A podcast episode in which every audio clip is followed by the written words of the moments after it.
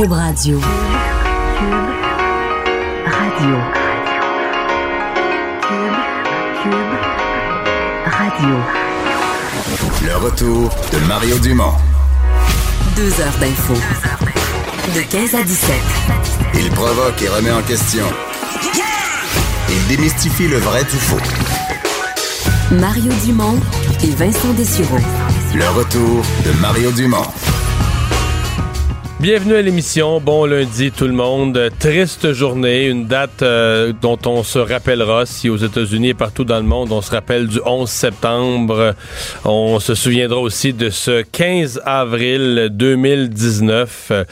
C'est un monument pour quiconque a déjà eu l'opportunité de visiter Paris. C'est un monument remarquable, la cathédrale Notre-Dame de Paris, célébrée en littérature euh, par euh, Victor Hugo dans un livre qui porte ce nom et avec une interminable description euh, de cette église à l'architecture remarquable, construite sur deux siècles. Eh bien, ce sera à peu près deux heures ce soir, heure de Paris, en après-midi à notre heure, qu'on aura vu Notre-Dame de Paris euh, brûlé. Euh, bonjour Vincent. Allô? Et euh, impressionnant là, de, de, de, voir disparaître un pareil chef-d'œuvre. On, dirait que ça se peut pas. Oui, parce que c'est sûr qu'il y, y, a des choses, des fois après un incendie, on dit l'important c'est qu'il n'y ait pas de blessés. On, le reste, on peut le reconstruire, mais il y a des choses qui ne se reconstruisent pas. Et c'est le cas des œuvres d'art et de l'architecture mythique de la cathédrale Notre-Dame de Paris qui est. puis tu sais, on verra l'étendue des dommages, mais on parle. Écoute, c'est vraiment. Ben c'est catastrophique. Oui, oui, parce que le toit est effondré. Le toit est effondré les, tours se sont effondrées. Euh, donc, euh, cette cathédrale, dont le début de la construction, tu disais presque sur deux siècles, 1163, euh, fin des travaux en 1345. Donc, cathédrale de style gothique qui attire annuellement 13 à 14 millions de visiteurs. Alors évidemment, c'est une c'est une cicatrice majeure pour la ville de Paris. Ben, c'était le symbole c'était la Avec Tour la Tour Eiffel, et Notre-Dame de, Paris, carrément. Euh, donc, évidemment, les pompiers qui... Euh, le feu s'est déclenché vers euh, midi 50 à notre, à notre heure. les pompiers, évidemment, qui sont... bon, qui, qui, qui, font tout ce qu'ils peuvent. Il y a d'ailleurs une mission en cours pour essayer de ressortir quelques œuvres d'art. Je vous parlerai là, des œuvres d'art que contiennent la, cathédrale dans les, les prochaines minutes. Alors, c'est toujours en cours, hein, le feu qui fait toujours rage. Les Français, on dirait que, bon, le temps s'est arrêté un peu à Paris. Parce que tout est annulé. Là. Monsieur Macron devait à 14 heures euh, à notre heure prononcer sa, sa fameuse allocution, réaction aux Gilets jaunes. C'est annulé, c'est reporté. Il est sur place, la mairesse de Paris est, sur place. Et sur place aussi, on va la rejoindre, Flore Catala, étudiante finissante en journalisme. Euh, bonjour Flore. Bonjour. Euh, selon ce qu'on nous dit, vous, vous êtes tout près, juste derrière la cathédrale. Oui, c'est ça, je suis sur les quais, euh, juste derrière la cathédrale, et, de là suis, on, voit très bien ce qui se passe. Bon, euh, racontez-nous ce que vous voyez, parce que là, le soleil, à cette heure-ci, le soleil se couche ou est couché sur Paris? Alors c'est ça, le soleil commence à se coucher, il fait encore un petit peu jour, mais on voit très bien euh, la cathédrale de Notre-Dame qui est en fait éclairée par les, les flammes du brasier en fait. ce qu'on voit, c'est les échafaudages qui ont complètement pris feu à l'arrière du monument et les pompiers qui essayent euh, encore euh, maintenant d'éteindre les flammes, qui continuent à manger euh, le bâtiment et c'est assez très impressionnant ce qui se passe. Beaucoup de fumée, beaucoup de flammes. Euh, J'avais jamais vu ça. Mhm. Donc la flèche, ce, ce, grand clocher, ça, ça s'est écrasé il y a déjà quelques minutes. le toit, selon ce que vous voyez, il y a une partie importante du toit qui est, qui est écrasée aussi? Alors, euh, c'est ça. Moi, je suis arrivée il y a, sur place il y a une heure et demie et la flèche prenait feu. Elle s'est effondrée il y, a, il y a une heure à peu près. Euh, mais là, tout ce que je vois pour l'instant, euh, je crois qu'il n'y a rien d'autre qui s'est effondré à part cette, cette, grande flèche, cette grande tour qui, qui dominait Notre-Dame. Et là, ce qu'il ce y a, c'est que le, les échafaudages, en fait, sur le bâtiment menacent de s'effondrer euh, parce qu'ils ont à moitié pris feu. Mmh. Flore, on, quand on pense à la, la cathédrale Notre-Dame de Paris, on pense à l'immense façade. Est-ce que ça, ça semble quand même avoir été préservé des flammes pour l'instant? Alors moi, je suis à l'arrière. Du coup, j'ai pas eu la chance de voir le devant, étant donné qu'ils ont évacué euh, évidemment euh, tous les alentours du bâtiment. Euh, ceci dit, ce qu'on peut voir, c'est que si la pierre, ça se reconstruit, tout ce qui est vitrail, s'ils sont endommagés, ça, ça va être vache beaucoup plus, beaucoup plus compliqué, compliqué mmh. à, à, reconstruire, et c'est un peu une partie du patrimoine qui va être détruite euh, avec, euh, avec cet incendie. Hmm. Euh, parlez-nous de ce que vous voyez autour. Donc, on a évacué carrément, c'est sur l'île de la Cité, on a carrément évacué l'île au complet? On a, alors, les, le, le, alentours ont été évacués, les riverains qui habitent à côté ont dû évacuer, et donc tout est bouclé, on peut pas traverser les ponts. Et là, je me trouve actuellement sur un quai à proximité, et il y a énormément de monde. Je suis vraiment dans la foule, il y a plein de gens qui se sont massés pour voir qui se passe, et tout le monde est très choqué. Tout le monde trouve ça terrible. Il y a même des gens très tristes. J'ai croisé quelqu'un en pleurs tout à l'heure. donc c'est assez terrible ce qui se passe. Il y a un peu tous les Parisiens et aussi les touristes qui sont là pour constater les, dégâts. Oui, parce que c'est pas euh, c'est pas un bâtiment ordinaire.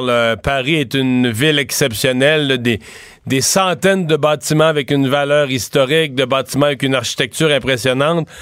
Mais Notre-Dame de Paris, c'est comme autre chose, hein? Évidemment, vous le disiez tout à l'heure, vous parliez de la Tour Eiffel et de Notre-Dame, c'est un peu le deuxième euh, emblème de Paris. Moi, je sais que je passe devant presque tous les jours à vélo, parce que je me déplace beaucoup à vélo dans Paris, et du coup, ça me fait un peu quelque chose euh, de voir qu'elle a pris feu, qu'il y a une partie qui est détruite. Donc c'est vrai que ça fait vraiment partie du paysage parisien et c'est c'est très triste. Vous voyez encore de la, fumée, généralement, quand le feu, euh, euh, on prend le contrôle, la fumée passe du, plus foncé au euh, fumée plus pâle, plus blanche. Qu'est-ce que vous voyez présentement? Est-ce que ça semble s'être calmé un peu? Alors la fumée est moins importante que tout à l'heure. On voyait la fumée depuis très très loin. Moi, j'étais pas du tout ici il y a deux heures. J'étais plus dans, dans l'est de Paris et on voyait déjà la fumée de là où j'étais. Donc là, il y a un petit peu moins de fumée. Elle est un petit peu jaunâtre. Euh, elle est moins importante, mais c'est pas euh, les fumées noires comme on peut y avoir, c'est plus de la fumée blanche. Mais elle est moins importante que tout à l'heure parce qu'évidemment les pompiers arrivent euh, plus ou moins à un peu calmer les flammes, même si ça continue à brûler, en tout cas de ce que je constate. les pompiers ils sont de tous les côtés, je présume, pour... Alors, moi, je vois que d'un côté, il y a des grandes grues qui ont été déployées, des jets d'eau immenses pour essayer de, de calmer les flammes, euh, qui se sont un peu propagées partout. Au début, ça brûlait que au cœur euh, de la cathédrale, et maintenant, on voit qu'il y a des braises un peu de chaque côté.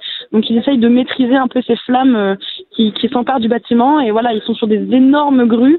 Il y a pas mal d'hélicoptères également qui font le tour de la, qui, font, qui faisaient le tour de la cathédrale quand il faisait encore jour. Euh, et on voit, ils essayent, mais ça, ça paraît, ça paraît improbable car leur, leur jet est vraiment tout petit par rapport à euh, par rapport à l'immensité du feu euh, qui ronge euh, le bâtiment. On voit très bien que, ce qui reste, c'est l'échafaudage. Donc, on comprend que c'était en rénovation. Est-ce que vraiment, puis il y aura évidemment enquête et tout ça, mais tout porte à croire que ce sont les travaux de rénovation qui avaient lieu depuis bon, un certain temps sur la, sur la cathédrale qui serait à l'origine des flammes aujourd'hui? Alors effectivement, c'est ce que j'ai entendu. En tout cas, je ne peux pas vous le certifier, mais c'est ce qu'on dit, c'est que l'incendie se serait déclenché parce qu'il y a justement ces travaux-là euh, en cours euh, qui sont en cours depuis assez longtemps et que les flammes se seraient déclenchées euh, suite à ces travaux. J'en sais pas plus, donc je peux pas vous dire plus, mais effectivement, ça semble être ça puisque les flammes sont vraiment au cœur de, l'échafaudage. Hmm. Ben, merci beaucoup d'avoir pris le temps de nous parler, Flore Catala. Au revoir.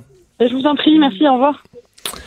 Parce qu'effectivement, ce qu'on voit, là, la structure la plus. Euh, ce qui reste, évidemment, euh, on parle de la, façade, des espèces de deux grands piliers carrés. Ça, ça semble solide ça, pour l'instant. Puis le feu semble pas tellement frapper. Il a l'air de tenir plus en arrière. Là. Exact. S'il reste juste ça, tu peux toujours reconstruire à partir de ça. Là. Tu, sais, gardes la façade, tu gardes une certaine forme de l'image, mais qu'est-ce que tu veux? Euh, Parce que ce qui reste, l'imposante structure restante, ce sont les échafaudages. on voit que c'était quand même quelque chose d'une structure assez impressionnante. C'est ça qui reste debout, là, étant seulement en métal, euh, parce qu'il y avait beaucoup de bois, de ce qu'on comprend à l'intérieur de, la, cathédrale. Euh, d'ailleurs, te dire, parce qu'il y a eu énormément de réactions dans les, dans les dernières minutes et les dernières heures, tu parlais d'Emmanuel Macron qui devait s'adresser, se, ben, en fait, dans le question importante concernant le dossier des Gilets jaunes. C'est une journée très importante pour Emmanuel Macron aujourd'hui, mais évidemment, l'horaire a été changé euh, tout au tout. Alors, il se, rend à Notre-Dame de Paris, euh, finalement, annuler euh, l'allocution qui était prévue. il a publié sur les réseaux sociaux un message aussi disant Notre-Dame de Paris est en proie aux flammes, émotion de toute une nation, pensée pour tous les catholiques et pour tous les Français, comme tous nos compatriotes. Je suis triste ce soir de voir brûler cette part de nous. Alors, c'est ce que le président a dit aujourd'hui. la mairesse euh, de, euh, de Paris également qui est sur place, Anne Hidalgo, et qui a dit un terrible incendie est en cours à la cathédrale Notre-Dame de Paris. Les pompiers sont en train de tenter de maîtriser les flammes. Nous sommes mobilisés sur place en lien étroit avec le diocèse de Paris. J'invite chacune et chacun à respecter le périmètre de sécurité parce qu'évidemment, tous les, euh, les Parisiens voulaient, voulaient voir. Au début, là, il y avait l'air d'avoir beaucoup de monde à proximité. Des milliers de personnes. On les a évacués, éloignés le plus possible parce qu'il y avait vraiment des débris. Ça, ça montre l'intensité des flammes aussi. Là. on parle de débris qui, euh, euh, qui jaillissaient du toit et qui pouvaient blesser des gens, même qui étaient à une certaine distance. Alors, c'est pour ça qu'on a vraiment évacué les gens le plus possible. Dans les réactions politiques, évidemment, ça vient de par le monde. Là. Je voyais beaucoup de, de différents chefs d'État européens qui ont appuyé, évidemment, la France. François Legault a réagi, le premier ministre québécois, parlant d'images terribles qui nous proviennent de Paris et qui le touchent profondément. dit Notre-Dame de Paris est un joyau. J'ai une pensée pour les Parisiens aujourd'hui et pour les pompiers qui combattent les flammes. Euh, président américain également qui a réagi. Euh, je vous dirais, bon, euh, commentaire. Au, départ, il dit tout simplement euh, tellement horrible à voir ces images du feu à Notre-Dame de Paris, mais il suggère d'utiliser des, des avions citernes. Alors, il a toujours, dans son message saluant un peu ce qui se passe et en, en appui, dit on devrait utiliser des avions citernes pour éteindre les flammes. Nous devons agir vite. Alors, il avait la solution. Euh, Donald Trump pour, être, pour éteindre les flammes. Évidemment, ça me paraît plus compliqué que ça, euh, oui, éteindre des flammes en, ville. Non, c'est ça. C'est absolument, absolument pas réaliste. Euh, des, évidemment, quand on pense à Notre-Dame de Paris, des grands événements qui se sont passés là au cours des années, entre autres les cérémonies religieuses après la mort du général de Gaulle. c'est là qu'ont eu lieu les funérailles du général de Gaulle, celle de Georges Pompidou, son successeur, celle de, de François Mitterrand. Ben, les. Euh, Écoute, juste te dire aussi l'ouverture du procès de réhabilitation de Jeanne d'Arc. Oui. En 1456. Euh, alors, on parle d'histoire qui date de longtemps. Euh, Napoléon est devenu empereur des Français à l'intérieur de, de, la cathédrale. Baptême du roi de Rome en 1811. Euh, tu as parlé du mariage de Napoléon. Alors, écoute, des événements euh, majeurs dans l'histoire, il y en a eu plein. Et évidemment, là, tu nous as mentionné tout à l'heure, ils essaient d'aller chercher tant bien que mal à l'intérieur des œuvres d'art. Peut-être l'occasion de rappeler tout ce parce qu'au-delà du bâtiment lui-même, qui est lui-même un, un, joyau, il y avait beaucoup, beaucoup d'œuvres de valeur à l'intérieur. c'est un peu ça qui est, qui est tragique c'est que, je disais, il y a beaucoup de choses qu'on peut reconstruire après un incendie, mais il y a des choses qu'on ne peut pas, euh, parce que des, des œuvres d'art, les, artistes qui les ont créées, ils sont plus là dans certains cas depuis des centaines d'années. Non, puis là, même, même ce qui n'aurait pas brûlé, je veux dire, euh, l'eau, l'eau, la fumée, j'ose pas imaginer à l'intérieur de quoi ça a l'air. Alors, tu parlais, entre autres, ce qu'il y a de plus précieux, en particulier pour euh, la, religion catholique, il y a la, il y a des des reliques qui sont vraiment très précieuses pour la religion catholique qui sont dans Notre-Dame de Paris. On parle de la Sainte Couronne, entre autres, donc euh, qui est euh, selon euh, bon les, les, les, même le site de Notre-Dame de Paris la plus précieuse et la plus vénérée des reliques conservées là-bas. Un cercle de jonc donc qui provient entre autres en partie du l'arbuste qui a servi au couronnement d'épines de Jésus. Alors c'est vraiment une relique très très importante pour eux. Elle est dans quel état? Bon, on le sait pas actuellement fragment du, du bois de la croix de Jésus. Alors, euh, ça aussi, on, s'entend que c'est important pour la religion catholique et un clou ayant servi à clouer euh, le, Christ. Alors, on parle de reliques quand même exceptionnelles. Ça, évidemment, c'est pour la, partie religieuse, mais on a l'orgue. Entre autres, il y a trois orgues dans Notre-Dame de Paris, incluant le grand orgue qui, euh, a des chiffres impressionnants. Je te parle du grand orgue avec cinq claviers, 109 jeux et 8000 tuyaux, qui sans doute l'orgue le plus célèbre du monde qui, est, euh, qui, se trouve là. Il y a l'orgue de cœur aussi qui, lui, a 2000 tuyaux. Euh, alors, une structure vraiment impressionnante qui doit être sérieusement endommagée présentement. Et des toiles là. Et toi je ne ferai pas la liste des toiles mais il y a des toiles de peintres célèbres euh, à la grandeur de tout ça. Et les vitraux tu l'as dit. Toi tu les as vus là des vitraux les vitraux sont exceptionnels. On regardait on les regardait ensemble dans les dernières minutes. Tu dis ce travail là plus personne n'aurait la patience de, faire de refaire quelque chose comme ça euh, aujourd'hui. Non, évidemment, la valeur financière, si, on décidait de le reconstruire, tout se fait, mais la valeur financière est inimaginable en termes de ce qu'on fait aujourd'hui. Là, ça se compte en, milliards. Ouais. Puis la valeur historique, ben, c'est une partie irremplaçable. C'est ce qui rend euh, euh, la chose aussi très. J'essayais de voir des grands incendies du genre. Tu sais qu'il n'y en a pas tant que ça. Mais il y en a eu un cet automne euh, au Brésil, le Musée national du Brésil qui a brûlé cet automne. il y a eu pour les Brésiliens des pertes des trésors nationaux d'art. Sinon, j'arrivais au palais de Westminster en 1834, quand même à Londres, qui était un feu majeur. Après ça, ben, t'as des, as des feux de ville. on en a eu au Québec, la ville de Québec, la ville de Trois-Rivières, la ville de Rimouski, la ville de Montréal, des, des quartiers au complet qui y passaient, mais c'est pas nécessairement des bâtiments aussi précieux. sinon, bien évidemment, il y a les guerres. Malheureusement, il s'en est détruit amplement. Paris a été protégé beaucoup par la, la capitulation rapide. Oui, oui, jusqu'à un certain point. Mais tu des cathédrales dans les années, là, pendant qu'on construisait Notre-Dame de Paris, la cathédrale de Chartres, la cathédrale de Rouen, plusieurs cathédrales qui ont, qui ont brûlé, mais c'est euh, c'est majeur. Euh, pour euh, parler donc de cet incendie et, surtout des incendies de de ce genre de, de, de bâtiment hors catégorie. Alain Harvey est président de l'Association internationale des enquêteurs en incendie. bonjour, Monsieur Harvey. Bonjour, M. Dumont. Vous avez vu les images, sans doute, les photos ou les images à la télé. Qu'est-ce que ça vous dit à vous sur ce qui s'est passé? il y avait ces, travaux en cours. Là. Oui, ben c'est ça. Euh, quand on regarde les images, la première hypothèse qui nous vient en, tête, c'est les travaux. on sait qu'il y avait des travaux en cours. Donc, il euh, faut, rappeler que la première règle de l'art pour nous, là, au niveau de l'enquête incendie, c'est de déterminer clairement le secteur d'origine. Autrement dit, c'est l'endroit où l'incendie a pris naissance. Et là, ce qu'on nous dit, ce que j'ai lu, c'est c'est dans les combles, c'est-à-dire c'est tout en bois d'ailleurs, les structures croisées dans le comble, tout en bois, euh, et c'est là que le, feu aurait pris, visiblement dans la section là, dans où il y avait les travaux. Bon, ben c'est ça. Là, à ce moment-là, on, peut présumer, on peut euh, on peut émettre l'hypothèse que le premier combustible allumé va être justement la structure de bois. Maintenant, ça nous prend une source d'émission. Donc, euh, les travaux qui ont été effectués, il faudrait savoir quel genre de travaux ils ont été effectués. Puis à ce moment-là, euh, parce que nous, quand on travaille en enquête incendie, on appelle ça le point zéro. Lorsque l'incendie prend naissance, tout ce qui se produit après le point zéro, autrement dit la découverte de l'incendie, on le sait parce qu'il y a des témoins qui vont nous rapporter des faits, on va avoir des photos, on va avoir la propagation de l'incendie. Notre travail à nous est en amont. Autrement dit, c'est d'essayer de comprendre les circonstances qui ont amené la source d'émission à entrer en contact avec le premier combustible. Mais ça, c'est notre travail à nous autres. Mais c'est souvent le cas. C'est pas la première fois qu'on parle. Le bâtiment est exceptionnel, mais c'est pas la première fois qu'on voit ça, des hôtels, des bâtiments, lorsqu'on fait des travaux dans la toiture.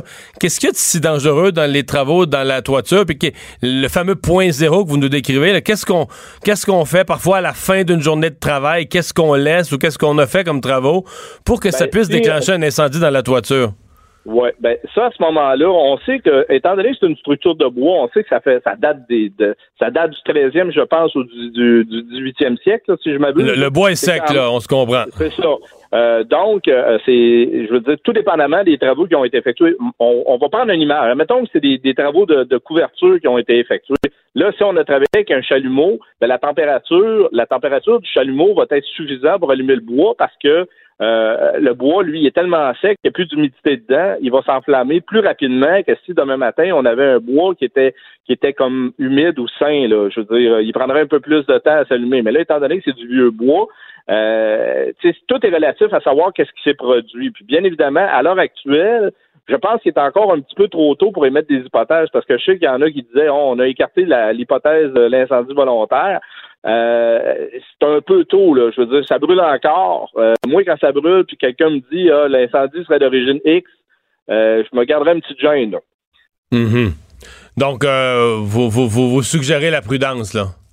Ben, je suggère la prudence. Dans n'importe quel bâtiment, nous, on dit toujours la première règle de l'art en matière d'enquête d'incendie, c'est de déterminer clairement le secteur d'origine, c'est où l'endroit, l'incendie a pris naissance, bien évidemment. Après ça, on va rechercher les circonstances, autrement dit, notre point d'origine pour pouvoir comprendre mhm. ça a été quoi notre source d'émission. Puis là, à ce moment-là, on va être en mesure de comprendre. Mais tu sais, on travaille, comme je vous dis, on travaille toujours en amont c'est difficile. C'est pour ça que les gens qui travaillaient là vont devenir très importants parce que ça va être nos premiers témoins. Eux, euh, s'il y avait des travaux qui étaient en cours, probablement que eux ont vu le début d'incendie et là, ils vont nous amener de l'information précieuse. Ou s'ils étaient partis, on va, on, on, va leur poser la question, on va vouloir savoir qu'est-ce qu'ils ont fait comme travaux au cours des, des dernières heures de leur journée d'ouvrage. Et voilà, c'est exactement ça. Et je crois pas, là, je crois pas qu'il y avait des gens qui fumaient à l'intérieur là-bas. Là. Ça, c'est clair. Les, règles de sécurité devaient être très strictes. Euh, mais là, maintenant, là, euh, c'est sûr que ça va nous prendre une source d'émission. Là. Ça, ça, ça c'est évident. Là. Monsieur Harvey, moi j'ai couvert euh, l'incendie du manège militaire à, Québec. Évidemment, c'est pas la, même euh, la même époque, là, mais on était en train d'installer des systèmes de gicleurs. On n'a comme pas eu le temps de les installer avant l'incendie. Mais là, on peut, on, peut s'imaginer que euh, une, cathédrale de cette importance, visitée par 14 millions de, de, de, gens par année, avait les moyens d'installer tout ce qu'il faut pour contre les incendies. Pourtant, ça semble avoir pris énormément d'ampleur rapidement. Qu'est-ce qu'on sait de pour ces édifices-là religieux euh, très âgés, qu'est-ce qu'on peut installer qui aurait peut-être pu être installé euh, comme système de gicleurs pour protéger contre ça? Ben, règle générale, les gicleurs sont toujours, sont toujours mis vers le bas. Là. Je veux dire, tu c'est au cas où qu'on aurait un feu qui commencerait à monter. On n'a pas de gicleur nécessairement dans, dans, dans la toiture, euh, dans, dans, le haut de la toiture. On va l'avoir au niveau de la toiture, au cas où qu'on aurait un feu dans le contenu de l'édifice. Puis là, les gicleurs vont se mettre à partir. Euh, dans le cas du manège militaire, à ma souvenance, je crois que c'était une lampe halogène qui avait été oubliée. Là. Oui. Euh, ça, c'est une lampe halogène, c'est 500 watts. Là, je veux dire, euh, si tu l'oublies, puis que moindrement, c'est c'est à côté, c'est à côté sur du combustible. avec le, le, temps, le bois va finir par prendre en feu. Et là, bien évidemment, comme il n'y a pas personne qui découvre l'incendie, ben l'incendie a le temps de se propager. Dans le cas qui nous concerne, on n'a pas les on n'a pas les informations qui a découvert l'incendie, puis au moment où ils l'ont découvert, à quelle étape, à quel stade on était rendu? Parce que si le feu sortait, euh, si moment la couverture était euh, avait été percée puis que le feu sortait, à, les flammes sortaient par-dessus le toit, donc, ça nous laisse croire que euh, l'incendie couvait depuis un certain temps. Ben, c'est ça que j'allais vous poser quand là, vous me devancez. Là, le, ce qu'on appelle le comble, puis j'ai vu des photos tout à l'heure prises de l'intérieur. C'est toutes des morceaux de bois entrecroisés là, qui font la, structure. Euh, si le feu prend là-dedans, évidemment, tu es en dessous du toit. C'est comme l'entre, ce qu'on pourrait appeler l'entre-toit. Si le feu, euh, tu sais, niaise là-dedans un bout, prend là-dedans, le manque un peu d'oxygène, il, peut faire un bout sans qu'on s'en rende compte avant, avant que quelqu'un qui marche sur la rue, quelqu'un de l'extérieur le voit passer à travers le toit. Euh, le, comble, l'intérieur, le bois peut être drôlement enflammé, non? Oui, ben ce qui va se produire, premièrement, il manquera pas d'air. Je pense pas qu'il va manquer d'air parce qu'il va le feu, là, on dit toujours qu'un feu, c'est niaiseux, il va, il va chercher son air, il n'y a pas de problème. Mais par contre, l'accumulation des gaz chauds à l'intérieur du comble va faire en sorte qu'à un moment donné, on va atteindre un seuil d'inflammabilité où ce que les gaz chauds eux autres mêmes vont s'enflammer et ça va aller, euh, ça va, ça va augmenter justement la, la, la, la, vitesse de propagation à l'intérieur du, comble. Ce qui fait que quand on s'en rend compte, vu de l'extérieur, qu'il y a de la flamme, euh, il, ben, c'est déjà embrasé. Il est peut-être très à grandeur à l'intérieur. Ouais. Euh, un feu qui prend par le haut, par le par le toit, euh, bon, généralement, le, feu a plus tendance à monter qu'à descendre. Et quand il prend vers le toit, est-ce que est-ce que c'est quand même assez rapide qu'il peut descendre dans la structure puis aller, euh, aller détruire le bâtiment lui-même? Oui, parce que justement, étant donné que c'est une vieille structure de bois, à ce moment-là, encore une fois, c'est tout dépendamment, ça faisait combien de temps que le feu couvait dans, le comble. S'il couvait depuis 30, 45 minutes, puis qu'à un moment donné, il y a des structures, il y a des parties de structure qui ont commencé à s'effondrer, Aussitôt que ça s'effondre, c'est sûr ça va repartir des foyers d'incendie ailleurs. Puis là, ça va prendre de l'ampleur. Une fois qu'il est ventilé, le feu, il va, il va avoir son air. Là, il va, vraiment euh, progresser plus rapidement. Là. Hmm. Eh bien, eh, Monsieur Hervé, merci beaucoup. Très instructif de vous avoir entendu. Merci beaucoup, Monsieur Dumont. Au revoir. Euh, ouais. D'autres informations, euh, Vincent, sur, euh, sur l'incendie, sur les suites? Ben, écoute, c'est toujours, euh, c'est toujours en cours. Selon les, les dernières informations qu'on a, le, on dit que le feu s'est fait tomber certaines charpentes. Alors, c'est quelque chose qui, qui continue de, de, de, faire rage. On voit les, les flammes encore très fortes, même si on Parce que là, il fait presque... Tout à l'heure, on disait que le soleil se couchait, mais là, il fait presque complètement noir. Puis on voit encore, c'est triste à dire, mais on voit encore plus les flammes. Là. Oui, exact. Alors les dommages qui semblent vraiment, vraiment très intenses. Euh, d'ailleurs, bon, je, un nouveau euh, message dans la dernière minute de Mme euh, Hidalgo, la mairesse, qui dit Je n'ai pas de mots assez forts pour exprimer la douleur que je ressens face à Notre-Dame ravagée par les flammes. Ce soir, tous les Parisiens et Français pleurent cet emblème de notre histoire commune. De notre devise, nous tirerons la force de nous relever. Bon, et bon, peut-être que fluctua nec mergitur? C'est en latin? C'est en latin. Je pensais que tu allais. Désolé. Non, je connais pas le latin. d'habitude. vieux, mais pas à ce point-là. Je pas étudier le latin. Euh, euh, ben, c'est la, la, devise de Paris qui dit il, est ah, battu par les flots, mais ne sombre pas. Oui, Alors, c'est ce qu'elle a rajouté. Euh, tu parles de Mme Hidalgo qui manque de mots, qui est attristée. Euh, il y a un peu plus d'une heure, euh, notre collègue Sophie Durocher recevait Patrick Bruel pour parler de la voix, parler de ses spectacles. Évidemment, Patrick est, est arrivé et j'étais à ses côtés. J'étais de ceux qui l'ont accueilli il y, avait, il, y avait, il y avait eu au téléphone des gens qui expliquaient. Il, y a vu les images juste au moment de commencer l'entrevue. Euh, on peut peut-être écouter un extrait de sa, de sa réaction. Au moment où Sophie commence l'entrevue, il a vu les images à peu près une minute ou deux avant là, sur nos écrans de télé ici. C'est épouvantable. Euh, d'abord sur les premières images, je les ai vues en arrivant ici dans votre studio à l'instant, et, j'imagine la, la, détresse et la, la, la peine de de toute une nation et du monde entier parce que c'est un symbole, c'est un c'est un site qui représente tellement de choses à tellement d'égards. 108 ans pour être construite hmm. euh, et dévastée en, en quelques minutes. Est-ce que la France avait besoin de ça en ce moment? Euh, Sûrement pas. Il était vraiment très ému. Ouais, vous voyez, vous étiez les deux à regarder les images euh, de, la, de la tour qui s'effondre. Puis c'est, je pense qu'on n'a pas fini de les revoir. La, la, flèche, c'est un peu comme les images du 11 septembre. La, la flèche, espèce de tour avec une croix au-dessus qui tombe. On le savait qu'elle allait tomber. Parce que dans les minutes précédentes, on voyait que le feu passait bord en bord là, de la flèche. On, on s'attendait à ce que ça s'effondre euh, d'une minute à l'autre. Et c'est arrivé. Peut-être te dire juste que... Quelques éléments ben, d'historique. Euh, Oui, ben, j'y arrive juste te dire pour, par rapport au, euh, à, la, tour en question, c'est qu'on était en, travaux et dans les derniers jours, là, on voyait même des nouvelles là-dessus sur une opération importante à la cathédrale. C'est que sur la tour, on a retiré des, les statues qui sont installées là, évidemment, depuis des, des siècles et des siècles, 16 statues de cuivre qui venaient d'être décrochées de cette grande tour pour être restaurées. Alors, il y a quelques-unes de ces statues qui ont été préservées des flammes parce qu'ils n'y étaient plus, étaient en restauration. La mauvaise nouvelle, ce que je disais, c'est que les autres, on les a mis à l'intérieur de la cathédrale pour qu'on puisse les voir. Donc, ils n'étaient plus dans ce clocher-là, mais ils étaient, dans, la cathédrale. Dans la cathédrale. Alors, on parlait d'une rénovation majeure parce que juste rénover cette tour-là, ce qu'on était en train de faire, c'est un budget de euh, plus de 10 000, en fait, de 16 millions de dollars euh, qui étaient bien entamés. Euh, le reste, là, on parle de plusieurs dizaines de millions de dollars qui étaient investis. Le budget total, ce qui était demandé en don là, pour rénover, c'était 100 millions de dollars. Alors, vous imaginez, là, on était quand même avancé dans ces travaux-là. Alors, c'est une perte quand même monétaire qui est immense. je disais une perte, évidemment, d'un joyau de, style, de style gothique. je lisais un peu sur l'histoire, qui est évidemment très, très intéressante. Euh, un des monuments les plus emblématiques de Paris, qui a été longtemps la plus haute construction de la ville, hein, qui est une, une place de, premier rang. Euh, dans le domaine littéraire, on, y fait référence évidemment avec Victor Hugo parce que, et, pourquoi euh, Victor Hugo a encore une plus grande importance qu'on le croit peut-être sur la survie de la cathédrale, c'est qu'à une certaine époque, euh, dans les, au, au, 19e siècle, c'était, c'était en décrépitude carrément après des actes de vandalisme, après la Révolution française et autres. Et euh, à ce moment-là, on avait même considéré détruire la, cathédrale.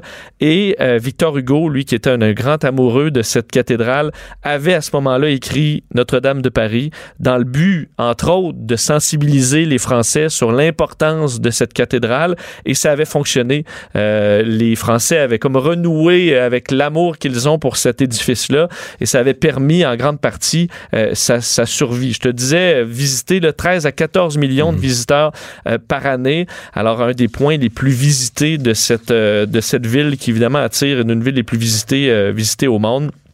Euh, et je te dis, ce qui a commencé cette rénovation-là, c'est qu'en 2017, on s'est rendu compte qu'avec la pollution, et évidemment l'âge de certaines structures, il y a des gargouilles qui tombaient, euh, certains, certaines parties étaient en, grand dommage. Alors, on avait lancé un appel aux dons pour euh, donc 100 millions d'euros sur 20 ans pour réparer la structure. Et c'est ce qui était, c'est des travaux qui étaient en cours et qui finalement auront eu raison de l'édifice. Alors, c'est en voulant la préserver finalement qu'on l'aurait détruite. Il y a des images sur tous les réseaux, vous avez des images, mais sur CNN, présentement, on présente celle de Reuters ça brûle pas à peu près. on voit les, jets. La, la, correspondante à qui on parlait tout à l'heure, Madame Catala, nous disait comment les jets des.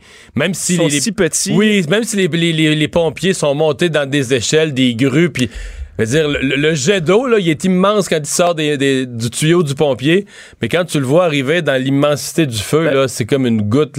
C'est que dans beaucoup d'images, on se disait, pourquoi les pompiers arrosent pas? Mais c'est qu'ils arrosent. Mais on a de la misère à avoir la perspective de la, grandeur de cette cathédrale, puis on se rend compte que lorsque les jets, on dirait un ose, un tuyau d'arrosage. Non, c'est ça, euh, Carrément. Mais ça brûle, euh, ça brûle encore sérieusement. Les, euh, les plans originaux, d'ailleurs, de la Notre-Dame de Paris, on ne les a plus depuis, depuis des siècles. Pas qu'on, à mon avis, on reconstruirait pas de la, même façon, mais il n'existe plus ces plans originaux. Alors, même si tu veux reconstruire certains endroits, il faudra le faire comme on peut. alors, une situation vraiment, vraiment difficile. Le retour de Mario Dumont. Joignez-vous à la discussion. Appelez ou textez. 187 Cube Radio. 1877 827 2346.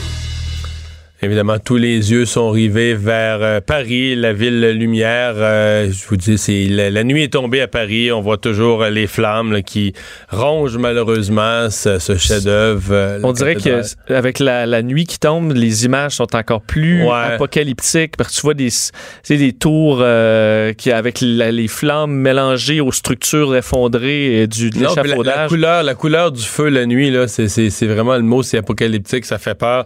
on va donc revenir chez nous un instant, là, parler de la de la proposition qui a été faite par le ministre des Transports euh, ce matin, François Bonnardel, euh, qui, euh, Vincent, veut augmenter de quand même un bon montant la tarification, la taxe spéciale sur chaque course pour créer un plus gros fonds pour les taxis. Oui, est-ce que François Bonnardel a voulu faire un pas en avant dans le but de régler le, dossier, de satisfaire les, les, chauffeurs de taxi? Peut-être, en tout cas, ça n'a pas fonctionné pour l'instant. Vous rappelez que euh, les, euh, euh, bon, François Bonnardel a proposé ce matin une redevance temporaire, donc nouvelle, de 90 sous pour chaque course. plutôt que le 20 sous qui était prévu. Plutôt que le 20 sous. Donc, c'est quatre fois et demi plus quand même. Ça permettrait de verser une compensation supplémentaire de 270 millions de dollars à l'industrie du taxi pour rembourser le prix de l'acquisition d'un permis de taxi, ce qui est vraiment le, le, le, le fond de l'histoire. bon, on sait qu'il y a un fonds de, 10 millions qui serait également mis sur pied pour venir en aide à certains cas qualifiés de plus particuliers. Euh, François Bonnardel parle d'une proposition qui est responsable. Il dit, je cite, pour être bien clair, un propriétaire de permis de taxi qui aurait, par exemple, payé un permis 90 000 recevrait à terme des aides financières totalisant 90 000 Alors, pas un sou de perdu. Alors, on veut carrément rembourser le prix payé pour chaque chauffeur. Euh, évidemment, la différence, ce sera au niveau de, euh, de la montée du prix. Donc, quelqu'un qui l'aurait payé 30 000, il y a 30 000, mais lui va dire, ouais, mais ça valait 200 000, ce qui amène l'industrie du taxi à avoir réagi carrément même avant que le François Bonnardel ait fait son point de presse pour indiquer que c'était refusé. Euh, vous lire euh, le bon ce qu'a déclaré Abdallah Hamzi, le porte-parole d'industrie du taxi par votre communiqué. La proposition du ministre revient à dire que nous aurons de meilleures funérailles, mais qu'il va quand même tuer l'industrie du taxi pour faire plaisir à Uber. Alors on dit que ça pénalise particulièrement les ceux qui ont acheté leur permis il y a plus de 10 ans euh, et que ceux-ci vont perdre cette, cette, ce gain de valeur dans les dernières années. Ben, on va lui parler, Abdallah Hamsi, porte-parole des chauffeurs de taxi. Bonjour. Bonjour, monsieur. Euh, c'est pas exagéré ce qui est dans votre communiqué de dire qu'on tue l'industrie du taxi. On vient de rajouter 270 millions ce matin. C'est beaucoup, non? Oui, c'est beaucoup d'argent dans le contexte euh, où est-ce qu'on est en train de l'exposer. Le problème, euh, c'est qu'on n'a pas sorti le communiqué tout de suite. Ce qui est arrivé, c'est qu'on avait une rencontre que le ministre n'était pas supposé être sur cette rencontre-là. Or, euh, lors de la rencontre, ils nous disent que le ministre va rentrer, sur nous autres, on était heureux. Mais on a entendu à travers les branches qu'il y a déjà une, euh, une conférence de presse d'annoncer. Là, je ne vous cache pas qu'on a paniqué. C'est quoi la, c'est quoi la raison de ça? Alors, le ministre euh, vient faire une, c'est pas une proposition, c'est un offre. Il vient prendre une décision gouvernementale, nous informer de ça. En première vue, nous autres, on s'opposait à ce que nos clients ou le, le, le, le, le client paye une redevance. Et on a dit, pourquoi ce n'est pas aux nouveaux joueurs de payer ce qui est à payer? Puis, il y a d'autres choses aussi. On n'a pas besoin de déréglementer l'industrie pour la moderniser. C'était ce principe-là. Mais au stade où est-ce que la proposition, ben, je veux dire, l'information du ministre est là, ben, nous autres, il faut qu'on consulte notre base pour voir où est-ce qu'on s'en va. OK. Donc, c'est pas, la porte n'est pas complètement fermée. C'est quand même, vous reconnaissez que c'est quand même une avancée euh, significative, là. Écoutez, M. Dumont, il y a un changement de ton qui a été euh, signifié dans les dernières semaines. Nous autres, on était là pour le dialogue. Euh, on n'est pas là pour tirer à gauche, à droite. À la fin, nous, on porte la parole des gens sur le terrain, puis il faut qu'on aille rencontrer les gens sur le terrain. Oui, il reste une injustice à l'intérieur. Euh, oui, on n'est pas d'accord sur la façon de faire. Ce qu'on aurait aimé, honnêtement, là, ce qu'on aurait aimé qu'il nous propose une journée d'avance pour nous dire voici ce que le ministre va annoncer demain ou après-demain. Qu'est-ce que vous en pensez? Par exemple, je viens d'entendre le 10 millions que vous parlez, je ne le savais pas celle-là. On l'a pas entendu. Ah. Mais euh, c'est des choses qu'on aurait pu discuter avant, voire pas en dedans de 30 minutes pour nous dire écoutez, là, ben, je vais annoncer ça. Ah. C'est là qui, qui fait cette. Euh, oui, excusez. Non, je veux dire, euh, vous auriez pas, euh, vous seriez pas allé un petit peu vite avec. Moi, j'animais en ondes, en direct à LCN. On était en attente du ministre Bonardel. son lutrin était placé, mais lui avait pas encore parlé. Puis 4-5 minutes avant, je reçois dans les mains, quelqu'un venait de m'imprimer votre communiqué de presse où vous aviez réagi. Je sais que sa proposition, il vous l'avait présentée, était connue, mais c'est pas un peu vite de réagir, de refuser une offre avant même qu'elle ait été annoncée comme telle au public? Oui, vous avez raison, Monsieur Dumont, mais il y a un problème, c'était pas un offre. Il faut juste voir comment l'attitude, mais là, je ne veux pas présumer parler à la, à la place du ministre. On est dans des négociations chaudes. Euh, le ministre y arrive avec une décision, il dit voici ce qu'il y en est. OK, ça allait très bien. Il arrive, il dit voici ce qu'il y en est. Puis comme je vous dis, il y a des détails qu'on n'était même pas informés à l'intérieur. On sort de là, on a dit ben regardez, qu'est-ce qui se passe? Alors que nous, on était là pour moderniser l'industrie sans la déréglementer. On est capable de faire quelque chose, on est capable de rentrer des nouveaux joueurs. Là, on a eu la perception comme de quoi c'est fini et c'est ça ce qu'il y en a. Mais comme je vous dis, ce n'est pas à 10 personnes de décider pour euh, 9 000. À la fin, on va consulter tous ces gens-là, on va expliquer qu'est-ce qu'il y en a, puis on a toujours la porte ouverte pour discussion, amélioration des discussions. Puis on va voir à la, fin qu'est-ce que les gens vont décider. Hmm. Ben, euh, vous dites à, quel moment vous pensez consulter vos gens? Bah, sincèrement, je suis encore à Montréal. On est en train de discuter ici. Là, il faut organiser une réunion dans les prochains jours euh, rapidement euh, parce qu'il faut expliquer aux gens où est-ce qu'on s'en va. Là, c'est la mécompréhension totale euh, dans, dans l'industrie. C'est la, la proposition parce que il faut pas oublier que le ministre propose des chiffres mais on n'a rien eu comme chiffre sur papier. là. C'est ça que le ministre dit. là. Mais normalement, quand on parle des redevances, 50 millions d'appels, il doit avoir des études, il doit avoir des documents. On n'a jamais été documenté sur tout ça. Fait qu'il faut s'assurer que ces chiffres-là viennent de où. Et c'est pour ça qu'il y, a, ce qu'on appelle une place pour le dialogue. Mais on n'a pas ces arguments-là entre les mains pour qu'on soit capable. Fait que sur ça, on va y aller rencontrer les gens pour le voir, en espérant que peut-être le, ministère va nous envoyer plus d'informations, plus de précisions, plus de documentation, parce que c'est la vie des gens qui est là. Puis on va voir après. Merci beaucoup de nous avoir parlé, M. Homsi. Merci. Merci. Abdallah il y a quand même un changement de ton, là entre ce qu'il nous dit à 15h40 après-midi puis le communiqué. Euh, là, je pense finalement, il y a des discussions. Puis Est-ce qu'il y a des gens qui lui ont ben, peut-être qu'il y a à l'interne. peut-être qu'il y a des chauffeurs de taxi qui sont satisfaits de la, proposition. Euh, un mot sur Notre-Dame de Paris. Là, je vois à l'instant, j'ai ça devant moi, que le, le porte-parole des pompiers qui a dit les mots exacts. Les pompiers ne sont pas sûrs de pouvoir enrayer la propagation de l'incendie. Oui, elle dit euh, l'heure et demie qui vient euh, est déterminante. Euh, une partie des lances a des problèmes d'allonge, mais le système le plus efficace se fait depuis l'intérieur. On n'est pas sûr de pouvoir enrayer la propagation du feu. donc, c'est des mots assez, assez difficiles. On dit qu'il y a 400 pompiers qui sont présentement sur place. Alors, c'est évidemment l'alerte générale. Et je voyais dans les dernières minutes, les, des pompiers se sont installés dans la façade, les deux grandes tours euh, euh, carrées de la façade pour arroser de l'intérieur, euh, pour arroser à l'intérieur. Donc, c'est une, nouvelle tactique. on voit que de plus en plus de lances sont installées. On le disait tantôt à quel point le jet semble tout petit à côté de la grandeur de l'incendie et de l'édifice. Puis on avait l'impression que ça baissait beaucoup d'intensité tantôt, mais finalement pas tant que ça. Non, non, euh, on dirait vraiment que c'est l'entièreté de l'édifice qui est en flamme euh, présentement. Alors, euh, ben, vous rappelez que cet incendie s'est déclenché vers midi 50 à notre heure, donc vers 16h50 en, sur place. Et 18h50. 18h50? Oui, plus 6 plus 6. 12 6. J'ai dit excuse-moi, excuse-moi. Et euh, les euh, bon, euh, on, soupçonne que l'incendie a été déclenché sur sur le toit de l'édifice dans une zone qui est présentement en rénovation. Évidemment, ça restera à confirmer, mais c'est l'hypothèse qui semble être privilégiée par un peu tout le monde. rapidement, on a vu un grand panache de fumée dans à peu près tout Paris. Alors les Parisiens qui sont sortis, le temps s'est pratiquement arrêté à Paris alors qu'un des endroits les plus mythiques de la ville est pratiquement rasé par les flammes. Alors, je vous le disais, 400 pompiers qui essaient de combattre et de conserver ce qui reste d'un des chefs-d'œuvre de l'humanité qui est fortement endommagé aujourd'hui. Mais ça, on a escamoté toutes nos autres nouvelles, mais il y a eu un drame chez nous aussi, à Latuc. une famille connue, une femme d'affaires, dit-on, relativement connue, dont je pense que les identités n'ont pas encore été révélées. On ne dit que ça pour l'instant mais un drame familial. Oui, et pour une, petite communauté sérieusement ébranlée, il faut dire que euh, les gens se connaissent euh, beaucoup là, à, la TUC, petite municipalité en Mauricie, secouée par euh, un, drame d'importance, un homme de 44 ans qui aurait assassiné sa conjointe dans la résidence familiale ce matin, alors que les deux enfants du couple étaient sur place. et après ce crime, le présumé meurtrier se serait rendu chez bon, un membre de son entourage où il se serait enlevé la vie. Euh, à l'aide d'une arme à feu. Alors, euh, on parle de deux scènes de crime présentement.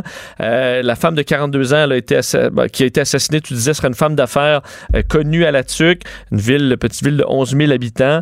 Le, père de famille, lui, se serait enlevé la vie à peu près 3 kilomètres plus loin du domicile familial. Alors, les policiers qui ont installé deux scènes de crime, on explique, là, selon les, les gens qui, de l'entourage et des, du voisinage questionné par des journalistes de TVA Nouvelles euh, qui disaient que euh, bon, le couple se serait euh, fait, restait là depuis une dizaine d'années et se serait séparé dans les derniers mois. Donc, donne peut-être quelques pistes aux policiers présentement, plusieurs témoins qui sont rencontrés tout au cours de la journée, mais un drame vraiment qui secoue la communauté de la Tuque aujourd'hui. Le retour de Mario Dumont. Pour nous rejoindre en studio. Studio à commercial cube.radio. Appelez ou textez. 187 Cube Radio. 1877 827 2346.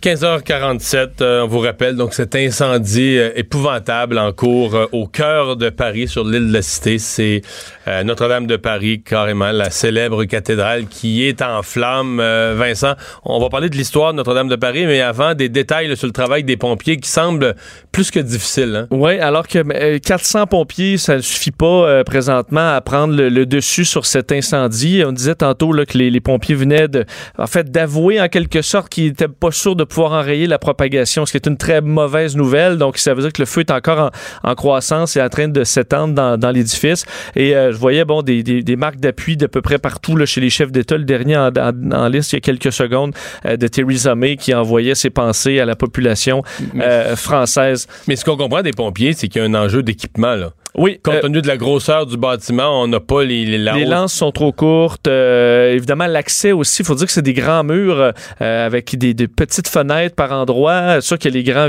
euh, bon, vitraux, mais on semble avoir de la difficulté d'accès. On s'est installé dans les grandes tours de la façade pour l'instant, mais les, flammes semblent se rapprocher de là. Alors, jusqu'à quel point les pompiers pourront s'aventurer là. Mais les lances au sol, euh, dans certains cas, semblent pas se rendre euh, assez loin. Alors, les, je suppose qu'il y a un problème de pression d'eau. À un moment donné, tu peux pas, un nombre de lances limité pour la grandeur du site qui est en flammes. Ça semble être très, très difficile. Alors, c'est pas des bonnes hmm. nouvelles. On va parler tout de suite avec euh, l'historienne Evelyne Ferron, euh, chargée de cours au département d'histoire de l'Université de Sherbrooke. Bonjour, Madame Ferron. Bonjour, M. Dumont. Euh, bon, je sais que vous êtes intéressé à Notre-Dame de Paris, mais avant, avant de parler de l'histoire, réaction, comment vous, vous vous êtes senti, comment vous avez appris ça, cet incendie? Euh, en fait, j'étais sur le point de quitter pour aller au, au, cégep parce que je suis quand même enseignante aussi au collégial à Québec. Et euh, ben, au moment où je voyais la nouvelle, les médias ont commencé à me contacter. Ça a été assez simultané. Euh, donc, j'ai vu pas mal quand les premières images sont sorties. J'ai essayé de suivre ça euh, depuis, en fait, à peu près 2h30, je dirais, cet après-midi. Mhm. Euh, et j'ai été en contact avec des médias français qui m'ont aussi téléphoné, qui m'ont tenu au courant aussi un peu à travers là, euh, de leur expérience. Donc, je dirais que pour, pour Paris, pour la France, c'est une tragédie et qui va être difficile à, et qui est innommable, en fait, parce que c'est un peu le cœur de l'histoire de Paris. C'est un monument qui a évolué dans son histoire, dans son architecture, avec tous les grands événements de l'histoire de la France. il y a peu de monuments en fait, qui peut se vanter, en fait, d'avoir suivi autant euh, l'histoire de la France que Notre-Dame de Paris. Donc, c'est une perte depuis, euh, depuis, presque, depuis presque un millénaire, là. Oui, parce qu'il faut quand même comprendre que c'est une cathédrale qui, est gothique, donc la construction a commencé en 1160, donc c'est très ancien.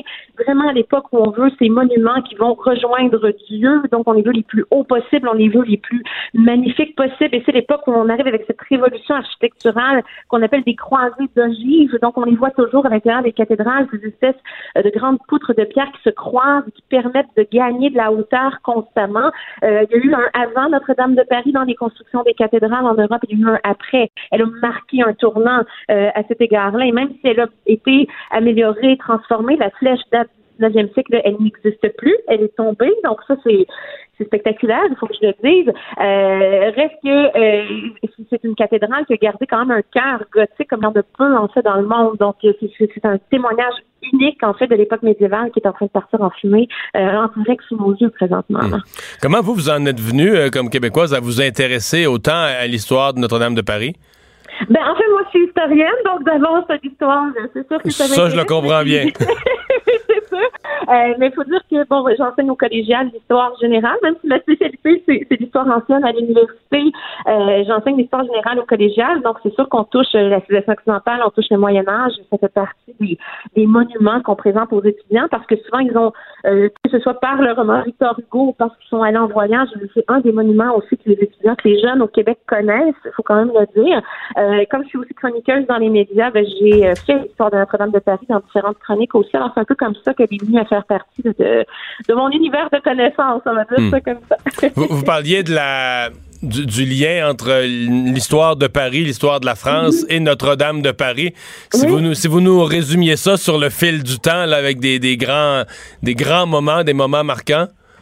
Ben, c'est ça qu'elle est associée à la monarchie française. Alors, c'est Saint-Louis, en fait, qui est déjà un personnage important qui euh, euh, veut qu'elle soit construite et c'est un endroit où on, va faire venir ce qu'on appelle des saintes reliques. Donc, en théorie, on aurait eu la couronne d'épines de Jésus-Christ euh, parce que des reliques à l'intérieur de Notre-Dame encore. Oui, on l'a mentionné tout à l'heure. On dit qu'il y avait un morceau du, bois de la croix du Christ aussi et un clou. Exactement. Bon, on sait qu'Umberto Eco, avec cette station célèbre, si on, les met, on mettait tous ces morceaux de croix bout à bout, on ferait le tour de la terre. Est-ce un vrai? Donc, le son, on peut peut-être en douter. Mais c'est ça, depuis Saint-Louis, depuis le Moyen-Âge, elle abrite des reliques quand même importantes du christianisme. Et c'est sûr qu'elle a vu euh, passer de grands rois. D'ailleurs, Louis XIII, le père de Louis XIV, c'est l'endroit où il allait prier dans l'espoir d'avoir un fils, d'avoir un successeur qui est devenu Louis XIV. Alors, il est beaucoup associé à ce roi-là aussi. Louis XIV y allait également. C'est l'endroit où Pissot consacre Napoléon le 2 décembre 1804. Et ça, c'est dans les œuvres d'art, entre autres de, euh, de David. On la voit, on voit où Napoléon est sacré empereur. Et euh, là, on peut dire qu'au 19e siècle, Victor Hugo publie son roman en 1831 sous le courant du romantisme, Notre-Dame euh, redevient comme un, joyau aux yeux du peuple et c'est ce qui explique travaux de restauration euh, entrepris par Eugène Viollet-le-Duc, qui est un architecte important, qui a fait la fameuse flèche de 96 mètres, qui a pris 20 ans à construire et qui vient présentement de s'effondrer. Euh, C'était le symbole euh, de Notre-Dame à partir du 19e siècle. Euh, D'ailleurs, quand on a construit la Tour Eiffel il y a 130 ans, euh, des gens comme Maupassant, comme Charles Garnier avaient publié une lettre en disant on ne veut pas de cette Tour Eiffel qui va dépasser Notre-Dame. On ne dépasse pas Notre-Dame de Paris en hauteur. On était outrés de ça. Donc, ça vous montre à quel point c'était un monument qui était associé euh, au cœur de l'histoire de France encore au 19e siècle. Donc, elle suit comme ça euh, euh, les événements euh, parisiens. Donc cet incendie-là, vraiment, c'est une catastrophe parce que si elle avait été un peu pillée des statues endommagées à la Révolution, ça reste un monument qui n'avait pas été bombardé. Il n'y a pas de traces de balles dans Notre-Dame de Paris. un incendie comme ça, c'est une première. Mm-hmm.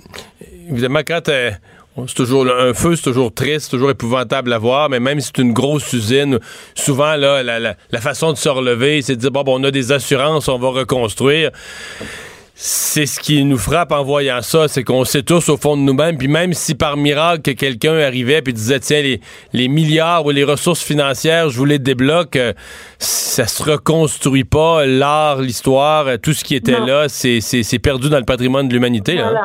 Oui, cette flèche justement qui était le symbole euh, de Notre-Dame de Paris, ben ça c'est perdu à tout jamais. Le feu est en train d'atteindre le cœur de ce que j'en sais présentement parce que je suis ça euh, sur Twitter partout. Euh, si elle atteint ça, vraiment, elle atteint la partie la plus ancienne de la cathédrale. C'est catastrophique. L'UNESCO vient d'annoncer qu'ils vont aider à la reconstruction, oui, mais il y aura eu un Notre-Dame jusqu'en 2019 et il y aura Notre-Dame après 2019. C'est sûr que ce bâtiment-là euh, et toute l'histoire qu'il porte, ça vient de partir en fumée. Donc, c'est une tristesse euh, infinie, en fait. Hmm.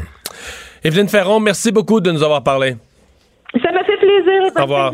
Evelyne Ferron, historienne. Juste euh, rajouter quelques réactions de, dernière minute. Là, entre autres, le, pape et le Vatican, évidemment, sont pour eux, c'est une perte qui est, qui, qui, qui est sans mots. Là, dans un communiqué, le pape François a exprimé son incrédulité et sa tristesse. Euh, bon, le, le, Vatican qui décrit Notre-Dame comme un symbole de la chrétienté en France et dans le monde. Nous exprimons notre proximité avec les catholiques français et avec la population parisienne.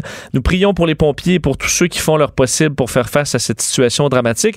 Et d'ailleurs, le premier ministre euh, français, Édouard Philippe, qui dit aussi notre tristesse est au-delà des mots, mais nous sommes encore dans le combat. Ce soir, les pompiers se battent héroïques contre le feu pour préserver ce qui peut l'être. Alors, euh, c'est des réactions assez fortes qui sortent de plus en plus. Il ne reste pas beaucoup de temps, mais on a du temps pour le boss de Vincent. Le buzz de Vincent Dessureau. Le buzz fait de, bonnes nouvelles quand même aujourd'hui, notamment, ben, je t'ai raconté l'autre jour comment je comprenais rien là-dedans, les imprimantes 3D. Oui.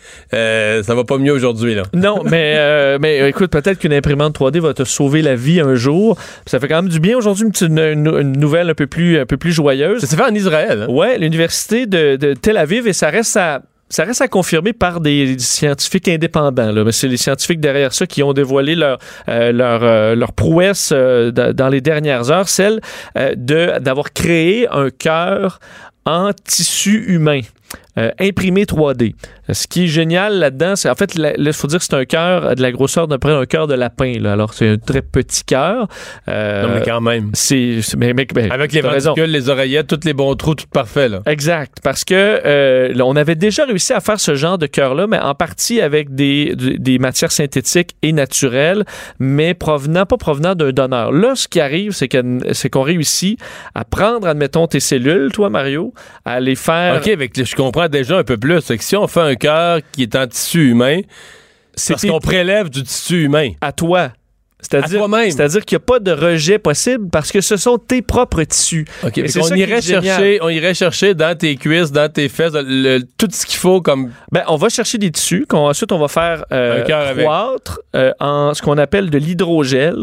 Donc un hydrogel de cellules vivantes qui sont basées sur tes propres cellules à toi, qui ensuite vont remplir la cartouche de l'imprimante 3D. Là, ça, ce bout-là, Et ensuite, on, imprime en euh, plusieurs heures.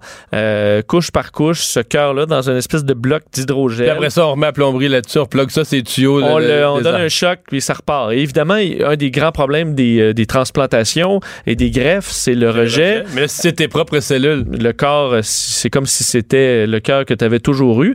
Alors évidemment, ce serait génial. On dit par contre qu'il y a beaucoup d'étapes et qu'on est très loin de, d'avoir une, une, telle transplantation de nos jours. Tout le cœur aujourd'hui battait pas. Il y a plein. Est-ce que ça dure aussi longtemps? il y a plein de choses mais c'est quand même vraiment une, une, avancée majeure dans ce domaine-là d'avoir réussi euh, l'impression de ce cœur-là fait à partir de tissu humain d'un donneur. Alors évidemment, ça va peut-être lancer certains débats dans le futur parce que ça risque d'être une technologie qui va coûter très cher, euh, qui est là, qui se fait qui paye ça, qui se fait changer la plomberie pour du neuf et qui se le fait pas changer la plomberie et meurt de sa belle mort.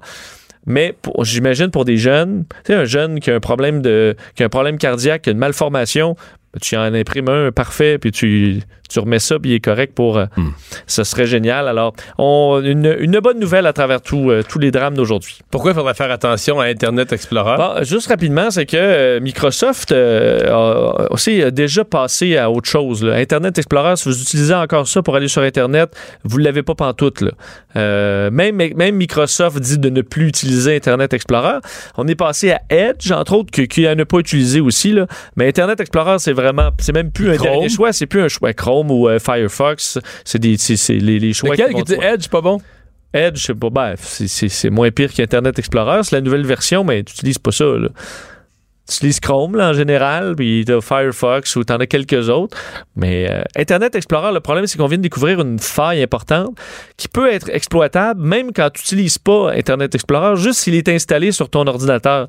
Parce que certains fichiers, les MHT, sont ouverts euh, par défaut avec Explorer et peuvent permettre. Faut le désinstaller. Il faut le désinstaller. Si vous avez encore Internet Explorer sur votre ordinateur, enlevez ça.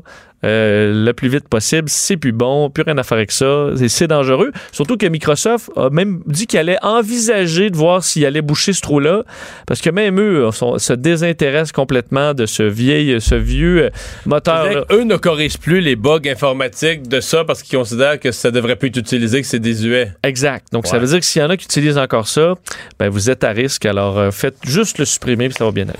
Le retour de Mario Dumont, le seul ancien politicien qui ne vous sortira jamais de cassette. Mario Dumont et Vincent Dessureau. Jusqu'à 17. Cube Radio. Vincent, on a d'autres invités qui sont en direct de Paris, mais juste avant, tu nous rappelles euh, ce qui se passe depuis à peu près euh, midi 50 à notre heure. Oui, un incendie terrible et catastrophique dans un, édifice euh, ben, connu euh, de par le monde, un des joyaux même de, l'humanité, la, la, cathédrale Notre-Dame de Paris, qui est bon frappée par un incendie dévastateur depuis maintenant plusieurs heures. Et les nouvelles ne sont pas très bonnes hein, qui arrivent. D'ailleurs, les images sont encore impressionnantes. On parle d'un feu qui touche ben, pratiquement toute la structure présentement. les pompiers de Paris confirmaient dans les dernières minutes qu'ils ne pouvaient pas, eux, euh, ben, dire qu'ils avaient la capacité de présentement de, stopper la propagation. Euh, les lances sont trop courtes, euh, l'incendie est trop grand, même si 400 pompiers présentement combattent l'incendie. D'ailleurs, on, confirmait dans les dernières minutes que plusieurs des, vitraux à l'intérieur étaient, perdus. Alors des dommages évidemment incroyables et une structure qu'on ne pourra probablement pas reconstruire, évidemment, parce que des œuvres d'art extraordinaires qui ont été euh, détruites. Alors, euh, le monde entier est un peu sous le choc euh, présentement de ce qui se passe à Paris. On va parler tout de suite avec Charles Baudry, journaliste qui est sur place à Paris. Bonjour, Monsieur Baudry. oui, bonsoir. vous avez cette même information, les pompiers qui semblent quand même inquiets de leur capacité à éviter une propagation encore plus grande de l'incendie dans le bâtiment? Alors euh, effectivement, nous les dernières informations que, que, nous avons ici sur place, ça va être donc euh, les 90 prochaines minutes qui vont être à surveiller, puisque les secours évoquent d'ores et déjà une possible, euh, un, possible effondrement d'une partie de la structure de, de la cathédrale. Ouais, à ce point-là. Euh, comment euh, les images, nous on les a à la télé, elles sont là avec la, nuit qui est tombée sur Paris, absolument apocalyptique, le rouge du feu dans le dans la nuit. Euh, comment vous voyez ça et vivez ça sur place? Alors c'est tout simplement très impressionnant. Évidemment, il y a on aperçoit euh, une, beaucoup beaucoup de, de, de, de fumée, le, le, feu encore qui est extrêmement présent. On voit donc les lances à incendie qui essaient d'éteindre euh, le, le, feu tout simplement. Euh, L'île de la Cité, donc sur laquelle se trouve la cathédrale, a été évacuée et tout autour, donc de, sur les quais de Seine, il y a des, des, des milliers de personnes qui sont actuellement présentes pour euh, prendre des photos et, euh, et pour vivre ces, c'est ces moments qui sont juste euh, euh, incroyables et inimaginables. Et euh, voilà, il y a beaucoup beaucoup d'émotions sur place. On aperçoit des gens qui sont qui, pleurent tout simplement. Et voilà, c'est sur place, c'est tout simplement assez incroyable ce que l'on vit actuellement sur Paris. J'ai l'impression que même un peu partout en France, Monsieur Baudry, la, vie s'est un peu arrêtée aujourd'hui. Donc tout le monde, soit à Paris, est sorti pour voir ça, ou en France, ben, sont arrivés sur leur télévision pour regarder ce qui se passe. Ah, complètement. L'actualité euh, euh, française a été euh, tout simplement stoppée. Il y avait ce soir l'allocution du président Emmanuel Macron qui devait parler ce soir à 20h et qui a donc repoussé son allocution. Et actuellement, effectivement, toutes les télévisions et tout l'ensemble des médias est actuellement sur sur place pour couvrir cet événement qui est tout simplement un, événement historique. C'est quelque chose d'assez invraisemblable que de ce que l'on vit actuellement sur Paris. Mhm. Euh, le... Bon, il, est encore trop tôt, évidemment, pour parler de ça, mais est-ce que la première réaction des, des gens, des citoyens, des Parisiens, c'est que euh, il faudra reconstruire, rénover, reconstruire? Est-ce qu'on voit ça comme une, une impossibilité compte tenu de, de l'âge? Ça, ça, a pris presque 200 ans à construire. Comment les gens voient l'avenir? Est-ce qu'ils en sont rendus à réfléchir à ça? Euh, alors, pour l'instant, c'est vrai que c'est encore trop tôt euh, pour en, pour en parler. Euh, déjà, on, attend de voir ce qui va être sauvé, ce qui peut être sauvé euh, sur place. Ce sera encore assez difficile à, à, à, voir. en tout cas, beaucoup espèrent pouvoir reconstruire cette cathédrale. Après, c'est encore une fois, c'est malheureusement c'est encore beaucoup beaucoup trop tôt pour pour en, pour en parler. Là, actuellement, il y a encore donc les pompiers qui essaient de, de d'éteindre ce, ce, feu et malheureusement il qui ont encore énormément de mal à, à l'éteindre. Donc c'est voilà malheureusement c'est encore beaucoup trop tôt pour pour parler de ça. Vous traversez euh, en France quand même une période assez, difficile. D'ailleurs, Emmanuel Macron, euh, bon, euh, aujourd'hui, devait faire son allocution sur le dossier des, des Gilets jaunes. Vous, en avez parlé. qu'est-ce que vous pensez que cet événement-là va avoir comme effet sur les Français? Est-ce que tout le monde va prendre comme un pas de recul et peut-être se, rapprocher ou au contraire, c'est une goutte de plus sur une situation qui est très, très difficile cette année pour vous? Euh, alors c'est vrai que c'est une année assez assez chargée politiquement et donc euh, c'est assez euh, assez compliqué. Là maintenant, il va falloir attendre, voir ce qui va se passer, ce que le président de la République va va prendre comme comme décision. là, pour l'instant, je pense qu'on est dans un moment un peu de, de communion, que les Français enfin, se, se, se réunissent un peu autour de, de, de cet événement. On verra maintenant comment le reste de l'actualité va se dérouler. Euh, c'est vrai que depuis plusieurs semaines, donc il y a l'actualité des, gilets jaunes qui couvre euh, pas mal d'actualités justement à Paris euh, et en France. Donc maintenant, on va voir, on verra bien ce qui va se passer euh, ce week-end. Euh, on verra bien ce qui va se passer dans les dans les jours prochains. En tout cas, pour l'instant, la France et on peut le dire même le monde est, est rivé sur ce qui se passe sur Paris et sur l'actualité avec la cathédrale. Vraiment. Monsieur Baudry, merci beaucoup de nous avoir euh, parlé. Charles Baudry, journaliste. Et on voulait parler à quelqu'un. Il y a quand même beaucoup de citoyens euh, qui ont euh, raconté ce qu'ils voyaient ou qui l'ont partagé via les réseaux sociaux. C'est le cas de Niredim, poète, chanteur, un artiste qui est sur place, qu'on rejoint à Paris. Bonjour. Oui, bonjour, bonjour. Vous avez vécu ça, vous aussi, là, de, de, de la rue. Vous vous êtes euh, approché comme vous avez pu. Je sais que le secteur est bouclé à cette heure-ci, mais vous vous êtes approché pour voir?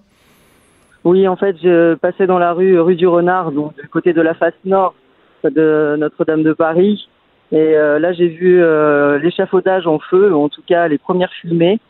Et au niveau du pic, donc au niveau du milieu, et très vite, au bout d'une quinzaine de minutes, le feu a très vite commencé à se propager euh, sur les deux parties du toit, gauche et droit, autour de ce pic. Hmm. Euh, parlez-nous de la façon dont vous, vous le sentez avec euh, bon d'autres gens qui, qui, sont dans, dans la rue. parce que je, regarde comment les gens réagissent ici à, au Québec, à Montréal. C'est pas chez nous. Puis on arrivait à nos écrans de télé avec la, la mâchoire décrochée. J'ose pas penser ce que c'est à Paris les premières réactions étaient d'abord effectivement cette mâchoire décrochée dont vous parlez, moi le premier, mais j'ai vu des gens pleurer autour de moi. Euh, c'est euh, un morceau de notre patrimoine euh, qui s'en allait devant nous. Et à chaque bresse qui s'en allait, pour nous, ça a été, c'était déchirant. En tout cas, j'ai vu des gens pleurer, des gens qui pouvaient pas rester devant le spectacle. C'était vraiment horrible. Et, pour moi aussi, c'est la pire chose que j'ai eu à streamer sur Twitter ah ouais. Euh, vous avez vu en direct la, la, flèche, ce moment qui est comme devenu symbolique, la flèche, ce clocher ah, important. vous l'avez vu partir, ouais? Ah, absolument, absolument. J'étais à ce moment-là en live et, euh, et j'ai vu la, la flèche s'effondrer donc du côté droit par rapport à la face nord euh, de Notre-Dame de Paris du côté droit. Elle s'est affalée sur la, la toiture et ça a fini de faire effondrer le, ce qui restait de la toiture et ça a accentué l'incendie. On avait, nous, euh, dans nos studios, euh, Patrick Bruel, euh, tantôt, qui a, été qui a vu les, les images de l'incendie sur, sur nos écrans en premier, qui, qui, était, qui était bouleversé. Vous êtes un artiste aussi, un poète, un chanteur. Je suppose que dans la communauté artistique en, en France, ça, ça, doit être, bon, la dévastation, c'est quand même un emblème qui est aussi ben, artistique avec Victor Hugo, avec Notre-Dame de Paris et d'autres. donc, ça, ça doit être un choc quand même? Oui, j'avoue que j'ai pris un certain temps pour me rendre compte qu'il a fallu euh, que je euh, détache mes yeux euh, de l'événement et que, que je, je m'en éloigne pour me rendre compte. Et, et, et, j'étais très inquiet pour j'espérais qu'il n'y ait personne à l'intérieur en fait parce que mhm. le feu en, une heure s'est propagé mais c'est allé vraiment très très vite. On parle de toute la toiture de Notre-Dame de Paris qui s'est effondrée en moins d'une heure.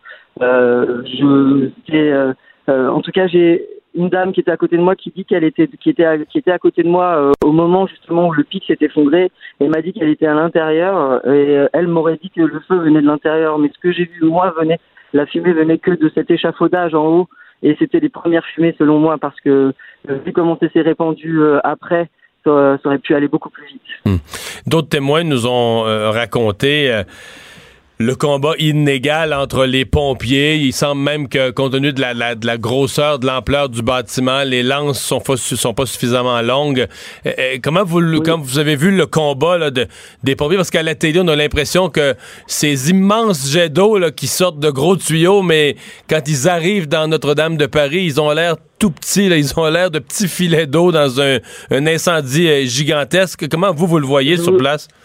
Eh bien justement, c'est exactement la même sensation qu'on avait. Les gens se sont massés sur le trottoir et euh, on entendait, on pouvait entendre dans la foule que euh, on se demandait euh, où étaient les jets d'eau. Mais en fait, si on faisait attention, on peut le voir sur le, stream que j'ai fait. On voit certains jets d'eau, notamment sur le côté gauche, sur la sur la face est. On voit les, les de gros jets d'eau qui montent. Mais effectivement, Notre-Dame de Paris est un énorme monument.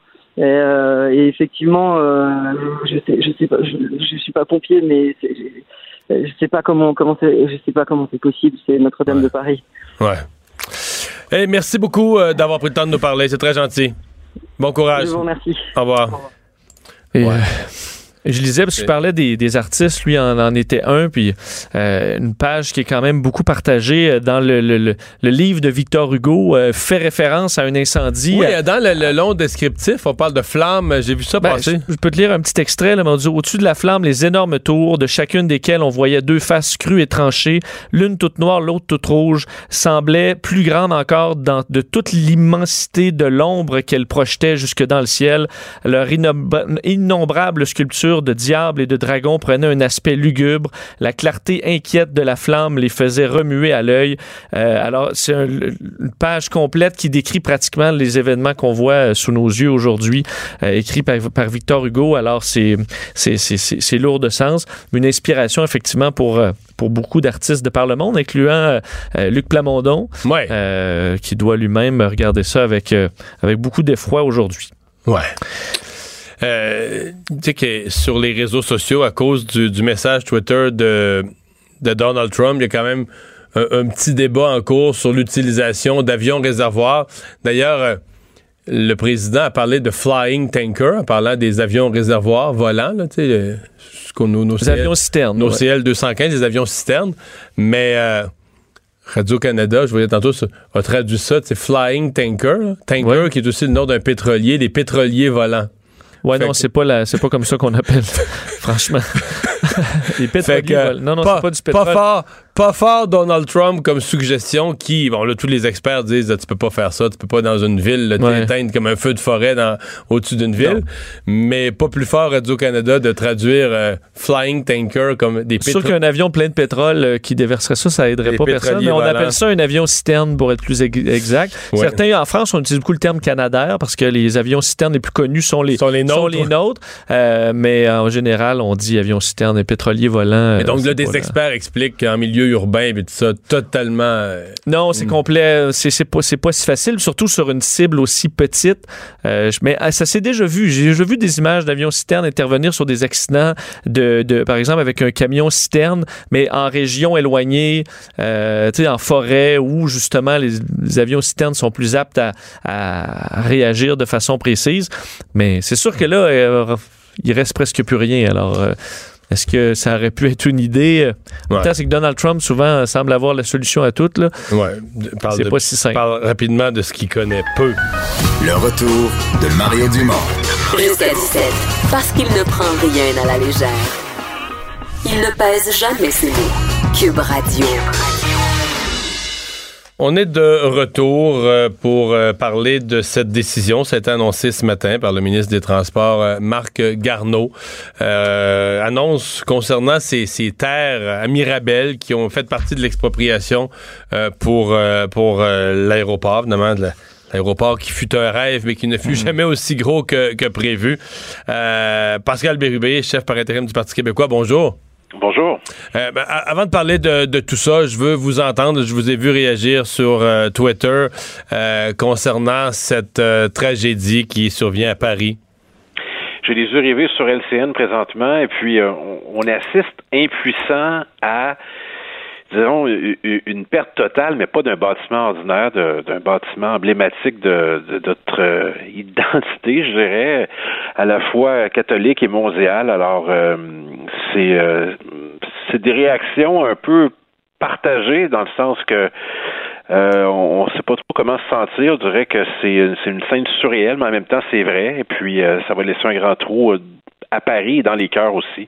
Alors, j'ai eu l'occasion de la visiter aussi. Puis, lorsqu'on lorsqu'on visite, on comprend le, le, le, sens de l'histoire, mais aussi tout, le, mystique qui entoure cet endroit-là. Alors, euh, comme tout le monde, euh, je suis euh, je suis vraiment là abasourdi par tout ça. Mm-hmm. Pascal Bérubé, euh, vous avez aussi euh, voulu réagir euh, à, la décision du ministre Garneau, qui semble quand même avoir été bien accueilli à Mirabel, de rendre disponible, donc, dans de rétrocéder les terres qui avaient été expropriées en trop à, à, Mirabel. Bah, c'était pas prématuré, ça fait 50 ans. Oui, effectivement. Il y a quelques semaines, on a fait adopter, le Parti québécois, une motion unanime demandant au gouvernement du Canada des excuses formelles pour l'expropriation euh, de Mirabel. Puis il y avait aussi l'enjeu de la rétrocession des terres.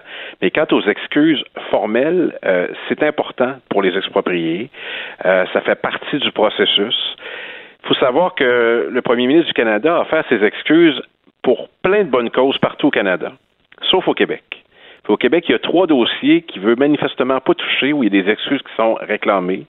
Il y a Mirabel, là on a une motion unanime de l'Assemblée nationale. Il y a Forillon, puis le dernier, c'est l'emprisonnement euh, injustifié et l'arrestation injustifiée de beaucoup de monde lors de la crise d'octobre.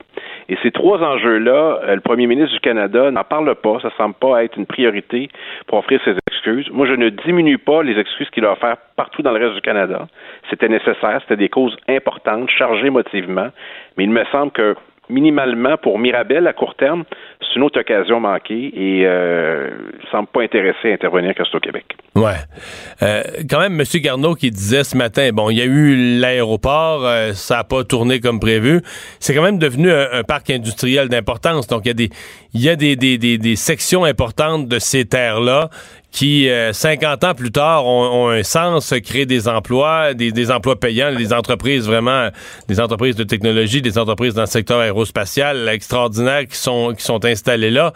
Euh, c'est pas... Euh, on, rétrocède les terres, mais c'est pas tout noir non plus, ce qu'on a fait avec. Ah non, non, c'est noir. On a exproprié des centaines de familles de leurs terres. Il n'y a aucun exproprié qui va se dire finalement c'était une bonne affaire de exproprier puis ça vale non. Alors la rétrocession, ça, c'était le minimum. Euh, ils ont entendu une année électorale pour le faire, cynique pas à peu près.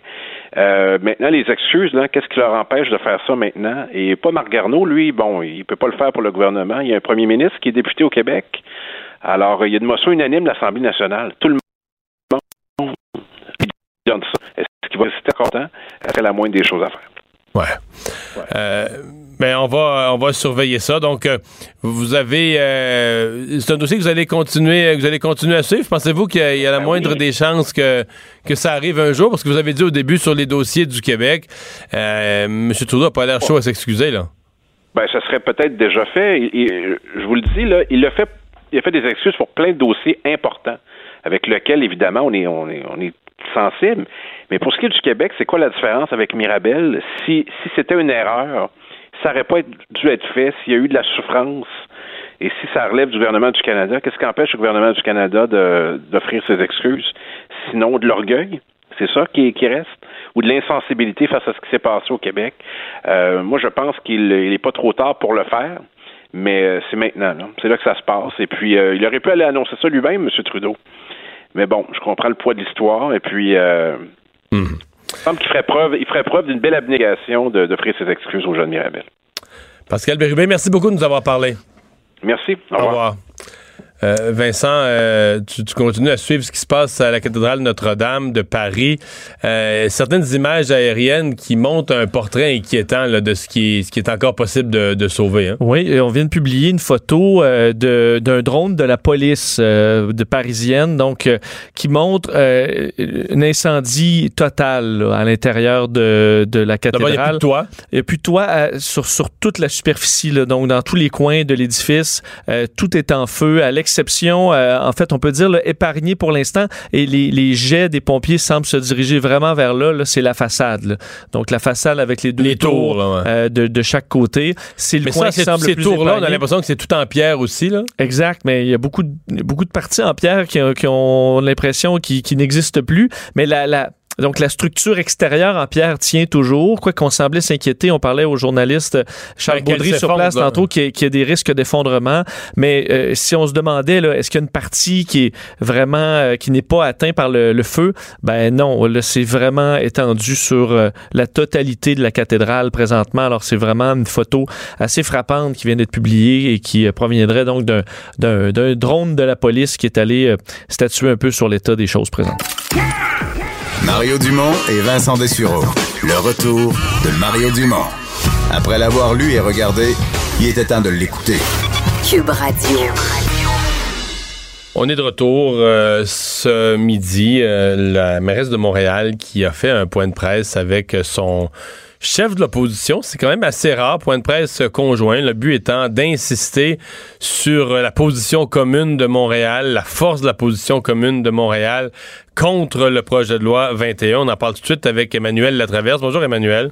Bonjour. Euh, bon, euh, qu'est-ce qu'on a à dire des, des, mots choisis, euh, de, de l'insistance de la mairesse et de Lionel Pérez? Mais moi, je pense que les mots choisis étaient juste, plus justes que lors de sa première sortie. Là, on se rappellera le jour du dépôt euh, du projet de loi. Et je pense que c'est un signal fort qu'elle a voulu envoyer avec le chef de l'opposition officielle. Le problème dans lequel se retrouve Madame euh, Plante comme mairesse, c'est que c'est vrai que il y a une culture différente, il y a une perception différente de ces enjeux-là auprès de son électorat à elle, mais auprès d'une bonne partie de l'électorat de Montréal aussi.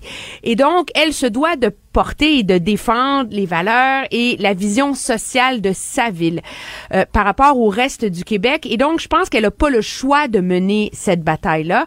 On se rappellera que M. Coder aussi l'avait fait, hein, alors qu'il y avait eu le débat sur la charte des valeurs du Parti québécois, etc. Et je pense que cette mobilisation de l'électorat, euh, des élus de la ville de Montréal illustre enfin à quel point euh, c'est un projet de loi euh, qui répond à des préoccupations principalement d'une partie de la population qui ne sont pas à Montréal, mais qui va toucher principalement euh, les gens qui travaillent dans les écoles. Euh, et dans la magistrature montréalaise, etc. Et donc, c'est là qu'il y a un déséquilibre, je vous dirais, qui pose un problème politique majeur pour la mairesse de Montréal. En même temps, moi, ce que je lis à la lumière de la de la déclaration, c'est aussi que dans ce débat-là, on joue sur les mots beaucoup, hein, qu'on dit que personne ne devrait se faire refuser une promotion sur la base d'une croyance religieuse. Je m'excuse, mais allons lire le projet de loi. Le projet de loi ne dit pas que quelqu'un va se voir refuser une promotion sur la base de croyances religieuses, on demande que les gens retirent leur signe religieux euh, pour euh, pour avoir accès à certains emplois. Et dans le cas de la clause grand-père, que la clause grand-père ne s'applique que dans un emploi actuel. Donc, en effet, que quelqu'un qui change d'emploi au sein d'une d'une école, par exemple, euh, se voit doivent changer son signe religieux. Je pense que le, mhm. on, est encore dans, dans les principes. Moi, c'est là que je reste un peu sur ma faim. C'est que tant qu'elle a mené cette bataille-là, pourquoi pas la mener sur les vrais problèmes et les vrais enjeux qui sont soulevés, plutôt que d'encore se battre et se draper dans les valeurs et les généralités, parce qu'on n'en est pas encore sorti là. Ouais. Euh, là, euh, ça amène le gouvernement de M. Legault où? Parce que Bon, jusqu'à un certain point, là, euh, si à Montréal, on rêve d'une clause d'exception pour Montréal, ou c'est comme si, bon, François Legault euh, a été élu surtout par les régions. Il remarque qu'il a gagné deux sièges dans l'Est de Montréal, mais a été élu surtout par les banlieues et les régions. Euh, est-ce qu'il se retrouve, s'il dit non à toutes ces demandes-là, puis qu'il envoie promener tout, tout l'hôtel de ville de Montréal, est-ce qu'il se coupe de Montréal? Est-ce qu'il se coupe de Montréal? Il est déjà coupé de Montréal, je veux dire. C'est ça que j'allais dire. Est-ce qu'il est déjà coupé de Montréal? je veux dire, dans ce débat sur la laïcité, il y a un gouffre entre Montréal, la réalité montréalaise et le reste du Québec. On peut pas, et il y a quelque chose d'irréconciliable là-dedans. Le gouvernement a décidé de légiférer en mettant l'accent sur la laïcité, hein, parce qu'on va changer la charte québécoise, euh, et en essayant de trouver un compromis pour rendre l'interdiction du port de signes religieux pour la police, les magistrats, les enseignants plus acceptable au cercle de la société où ce ne l'est pas, c'est-à-dire à Montréal. La réalité, c'est que moi, je ne vois pas politiquement, mais surtout logiquement, là, comment le gouvernement peut accepter une clause Montréal? Parce qu'on fait déjà valoir dans le débat public les contradictions. Le fait qu'un Sikh peut porter son turban dans la GRC, son collègue qui fait une enquête avec lui sur un même truc, euh, qui est à la SQ, pourra pas le faire. Alors déjà, alors là, on va quoi? On va ajouter que les policiers de Montréal vont pouvoir porter leurs signes religieux, mais pas ceux de l'autre côté du fleuve à Longueuil et pas ceux de la banlieue d'à côté et telle école. Je veux dire, ça, c'est, c'est, con. Et surtout, c'est non fonctionnel, mais surtout c'est incohérent. Si la laïcité est un principe important, c'est un principe important pour l'ensemble de la population. Il y a un gouvernement qui a une vision, il décide de l'imposer. Moi, euh, donc, je pense que c'est une bataille perdue d'avance. Je ne vois pas comment le gouvernement Legault accepterait ça. Moi, ce que je remarque par ailleurs, c'est que à la fin de cette déclaration commune, on écrit La Ville de Montréal réaffirme son soutien indéfectible à l'ensemble de ses employés et employés, et ce, peu importe leurs convictions religieuses. OK? Ça veut dire quoi ce soutien-là? Je pense que la question va se poser très rapidement auprès des élus de Montréal et de la mairesse en particulier, c'est est-ce que la ville de Montréal va participer à des recours contre ce projet de loi-là? Parce que c'est bien beau de dire que le gouvernement invoque la clause dérogatoire. La réalité, c'est qu'il y a des spécialistes de, de ce genre de contestation autour des droits fondamentaux qui sont en train de ah trouver une façon euh, de mener ces recours-là en contournant les applications euh, de la clause dérogatoire. C'est-à-dire que la clause Et ça va se dérogatoire, faire. ouais, mais la clause dérogatoire protège le projet de loi des chartes. Mais semble-t-il qu'il y a des gens qui pourraient contester en fonction non pas de la charte des droits et libertés canadienne ou québécoise, mais en fonction de la Constitution. En fonction de la Constitution et elle protège des chartes, mais de certaines clauses des chartes, qui sont les clauses qui s'appliquent logiquement à ces cas de respect de liberté fondamentale. Mais il y a aussi des juristes qui se penchent à savoir s'il n'y a pas des portions des chartes canadiennes et québécoises euh, qui permettraient, qui sont pas soumises aux clauses dérogatoires et qui permettraient de faire des recours. Tout ça pour dire que je suis pas juriste, mais il y a des gens qui se posent sur cette question-là. Et quand la Ville de Montréal dit qu'elle apporte un soutien indéfectible, si la Ville de Montréal est à ce point opposée à ce projet de loi-là, la question va se poser très rapidement, à savoir si, oui ou non, euh, elle... euh, elle va participer à des recours. Et moi, je sens que avec l'élection du gouvernement Legault, il y a eu un changement de rapport de pouvoir qui est très important au Québec. C'est un gouvernement des régions, là. il faut le dire. Là. Et Montréal, pendant des décennies, a eu le poids et le pouvoir d'imposer et de, et de dicter une partie du discours politique au Québec parce que c'est la métropole, parce que c'est le centre financier, parce que tout. Ouais, aussi parce Et que là, sous, sous les libéraux, j'ai écrit là-dessus vendredi dernier une chronique. Sous il les y avait pas mal de poids, hein, on Hey, C'était incroyable. Tous les ministres, tous les ministres importants étaient dans l'ouest de Montréal. là. Sur un, sur un rayon de 15-20 km, tu avais tout le pouvoir politique, ou en tout cas le, plus de la moitié du pouvoir politique. là. Et donc, finalement, le fait qu'on voit aussi un peu la mairesse de Montréal un peu démunie à savoir comment mener cette bataille-là. là. Moi, c'est ce que je retiens de ça. Elle est contre, ça la blesse, mais elle n'est pas arrivée aujourd'hui avec un, un plan d'action, avec avec des suggestions concrètes, avec... Donc, on est encore, on attend la commission parlementaire et je pense que ça vient aussi un peu, ce débat-là, consacrer le changement des rapports de pouvoir euh, Au Québec. au- au- au- au Québec et l'impact réel de ce nouveau nationalisme qu'incarne le gouvernement de M. Legault. On le voit avec la charte, on va le voir, on le voit avec le débat sur l'immigration face à Ottawa et euh, et ça, ce sont des enjeux qui vont continuer à définir, si vous voulez, la chape idéologique de ce gouvernement-là. Merci beaucoup, Emmanuel. Ça me fait plaisir. Au revoir. Et on va enchaîner. On revient donc euh, sur euh, Notre-Dame de Paris. Vincent, on est en attente d'un point de presse du président de la République. là, Oui, d'abord. président Emmanuel Macron qui ne devait pas s'adresser aux, euh, aux, aux Français sur ce sujet-là aujourd'hui, mais plutôt sur le dossier des Gilets jaunes. Mais là, dans, il a changé complètement, évidemment, l'horaire de la journée pour se rendre à Paris où on attend un point de presse d'une minute à l'autre euh, du Parce président. qu'il est allé sur place tout à l'heure à la cathédrale, à Notre-Dame de Paris, mais là, il doit être retourné à l'Élysée d'où il va rencontrer la presse, à moins qu'il soit encore, mais je pense plus qu'il est sur place. Là. Ben, c'est ça, on attend, il doit être On a- retourné on a, à on a vu des images, il avait l'air à retourner. ouais. Donc, on vous tient Euh, au courant. Pour parler de ce genre de bâtiments, parce qu'on en a quand même quelques-uns à Québec, à Montréal, chez nous, des bâtiments d'envergure. Stéphane Corriveau est chef de la division opération du service de sécurité incendie de Montréal. Bonjour, M. Corriveau. Bonjour, M. Dumont. Ça vous dit quoi quand vous regardez vos collègues pompiers de, de Paris sur un édifice de cette dimension?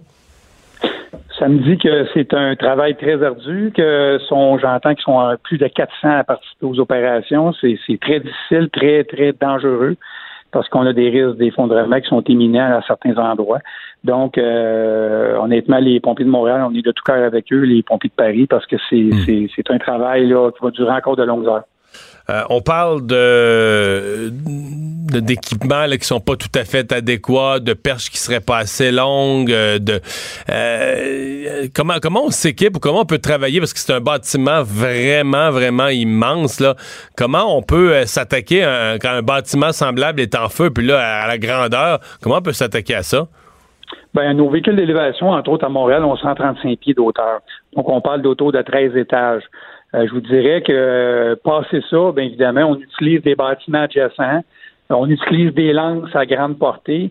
Mais tu sais, vous savez, on a des bâtiments comme à Montréal, à Place Ville-Marie, qui a 53 étages. On peut pas avoir de véhicules d'élévation pour se rendre là, donc on trouve des moyens alternatifs. Mais c'est sûr que c'est très, très difficile quand même d'atteindre euh, les, le foyer d'incendie. Le toit s'est effondré. Il faut être capable de travailler par le dessus pour appliquer de l'eau. Donc, souvent, ça va être à même les bâtiments adjacents où on va pouvoir travailler et mettre de l'eau. Je suppose qu'il y a une limite aussi au nombre de lances qu'on peut installer. Il doit y avoir quand même un problème de pression d'eau à un certain moment. Oui, le réseau d'eau est excellent, entre autres à Montréal. À Paris, euh, ils ont un réseau d'eau. Je ne sais pas s'il est comparable à ce qu'on a. Par contre, ça alimente dans la Seine, le, donc les cours d'eau adjacents, comme nous, on pourrait s'alimenter direct dans le fleuve Saint-Laurent. On n'est pas obligé d'utiliser de l'eau de consommation nécessairement pour mettre de l'eau sur un feu. Donc, c'est comme ça qu'ils combattent, mais c'est sûr, au niveau du réseau, là, c'est fou la quantité d'eau que ça prend pour être capable de juste euh, maintenir la combustion de ce bâtiment-là. Parce que, vous savez, les, les cathédrales comme ça, c'est des bâtiments à air ouvert, généralement.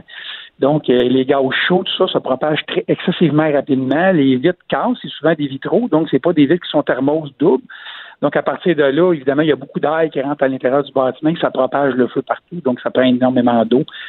C'est des scénarios, hein? C'est des scénarios que vous préparez? Euh, je veux pas. Euh, on, espère que ça arrivera jamais, mais les grandes cathédrales de Montréal, je sais pas, mais la, basilique Notre-Dame, euh, Marie-Reine du Monde, l'oratoire.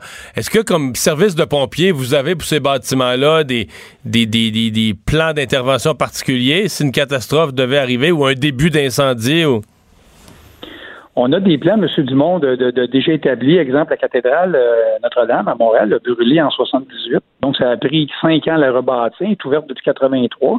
Et on a remis, ce qui nous aide beaucoup maintenant, les églises qui brûlent. On veut vraiment pas qu'ils brûlent, mais si c'est le cas, euh, les églises sont remises aux normes maintenant. Donc, ça veut dire que cette église-là, il y a un système d'alarme incendie, ce qu'il n'y avait pas avant, avant, le, avant 78. Euh, après ça, on a des systèmes de gicleurs qui sont installés à différents endroits. Et souvent, les églises aussi, où ils ont changé de vocation un peu, c'est toujours une église, mais ils font la location de salles. Vous avez vu ça depuis quelques années, ils font des locations de salles de bingo. Bien, systématiquement, lorsqu'ils font des locations de salles et ça dépasse 150 de capacité en personne, bien, ils sont obligés de se remettre aux normes.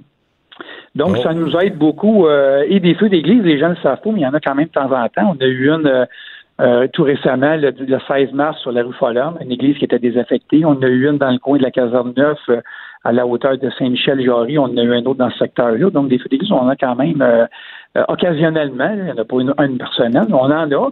Et on, nos, nos casernes sont très à l'affût des problématiques avec nos églises. Souvent, les églises manquent un petit peu d'entretien. Donc, évidemment, on fait des visites mais on peut pas prévoir des scénarios euh, pour tous les genres d'incendies à Montréal. On peut pas mettre nécessairement beaucoup plus de temps dans une église que dans un autre bâtiment. Vous savez, tous les bâtiments sont importants, donc nos équipes de prévention se promènent partout à Montréal.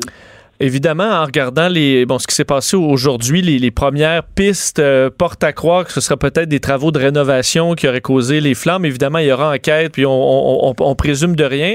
Mais est-ce que euh, pour, vous, euh, à, Montréal, c'est des, est-ce que souvent des travaux sur des toitures d'édifices, ça peut être une source d'incendie? Est-ce qu'il y a des, des, normes? Est-ce que c'est un problème que, que vous avez vu par le passé? Et évidemment, là, nous, on a souvent des incendies là, causés par, euh, exemple, des couvreurs qui maintenant ont une formation appropriée par des écoles d'établissement d'enseignement. Euh, je vous dirais que les couvreurs, souvent, ils vont chauffer les membranes. Et puis, il y a un isolant en dessous de la membrane. Après ça, on a une structure de toit. On peut avoir une, ils ont une, pièce métallique en dessous. Et souvent, lorsqu'ils vont chauffer cette membrane-là, ben, ils notent le feu dans le toit. Euh, c'est des choses qu'on voit régulièrement, sauf que euh, évidemment, on est habitué à ça. Une église, c'est un peu particulier parce que c'est un toit qui est en pente, une pente très, très euh, axée. On parle de jusqu'à 55 degrés au niveau de l'église de la basilique. donc Notre-Dame de Paris. Donc évidemment, on peut pas aller jouer là-dessus. Puis les risques d'effondrement sont beaucoup trop grands pour qu'on puisse attaquer à même des couvertures. Donc, on, ça, ça, devient des édifices par la hauteur, par la conception, parce que c'est des grosses pierres, etc sont très difficiles à combattre pour un service d'incendie. Je vous dis pas qu'on est capable de le faire, on le fait, là. mais ça nous amène des problématiques particulières. Il faut, faut, faut, se réinventer les stratégies, faut parce qu'on veut pas perdre des pompiers dans ce genre d'incendie-là, évidemment. Mmh. Merci beaucoup de nous avoir parlé, M. Corriveau. Ça me fait plaisir. Au revoir. Vincent, il y a un mot qui revient toujours, M. Corriveau, c'est les risques d'effondrement. Là, cette oui. du feu, là. Oui, et il y avait déjà des inquiétudes tantôt. D'ailleurs, c'est un peu pourquoi, tu sais, le dossier, tu disais, le Donald Trump a lancé un certain débat dans sa réaction en demandant qu'il y ait des bombardiers d'eau, des avions citernes qui, euh, qui contribuent à éteindre le feu. Ben, la sécurité civile française a répondu en quelque sorte au président en disant le, le largage d'eau par avion sur ce type d'édifice pourra en effet entraîner l'effondrement de l'intégralité de la structure. Alors, euh, des structures déjà affaiblies par le feu, on n'arrose pas ça avec des avions citernes. C'est, totalement Parce exclu par les L'eau qui tombe d'un, avion citerne, ça doit frapper pas à peu près. Là. ça doit. Alors, tant qu'à détruire au complet l'édifice, on ne le fait pas.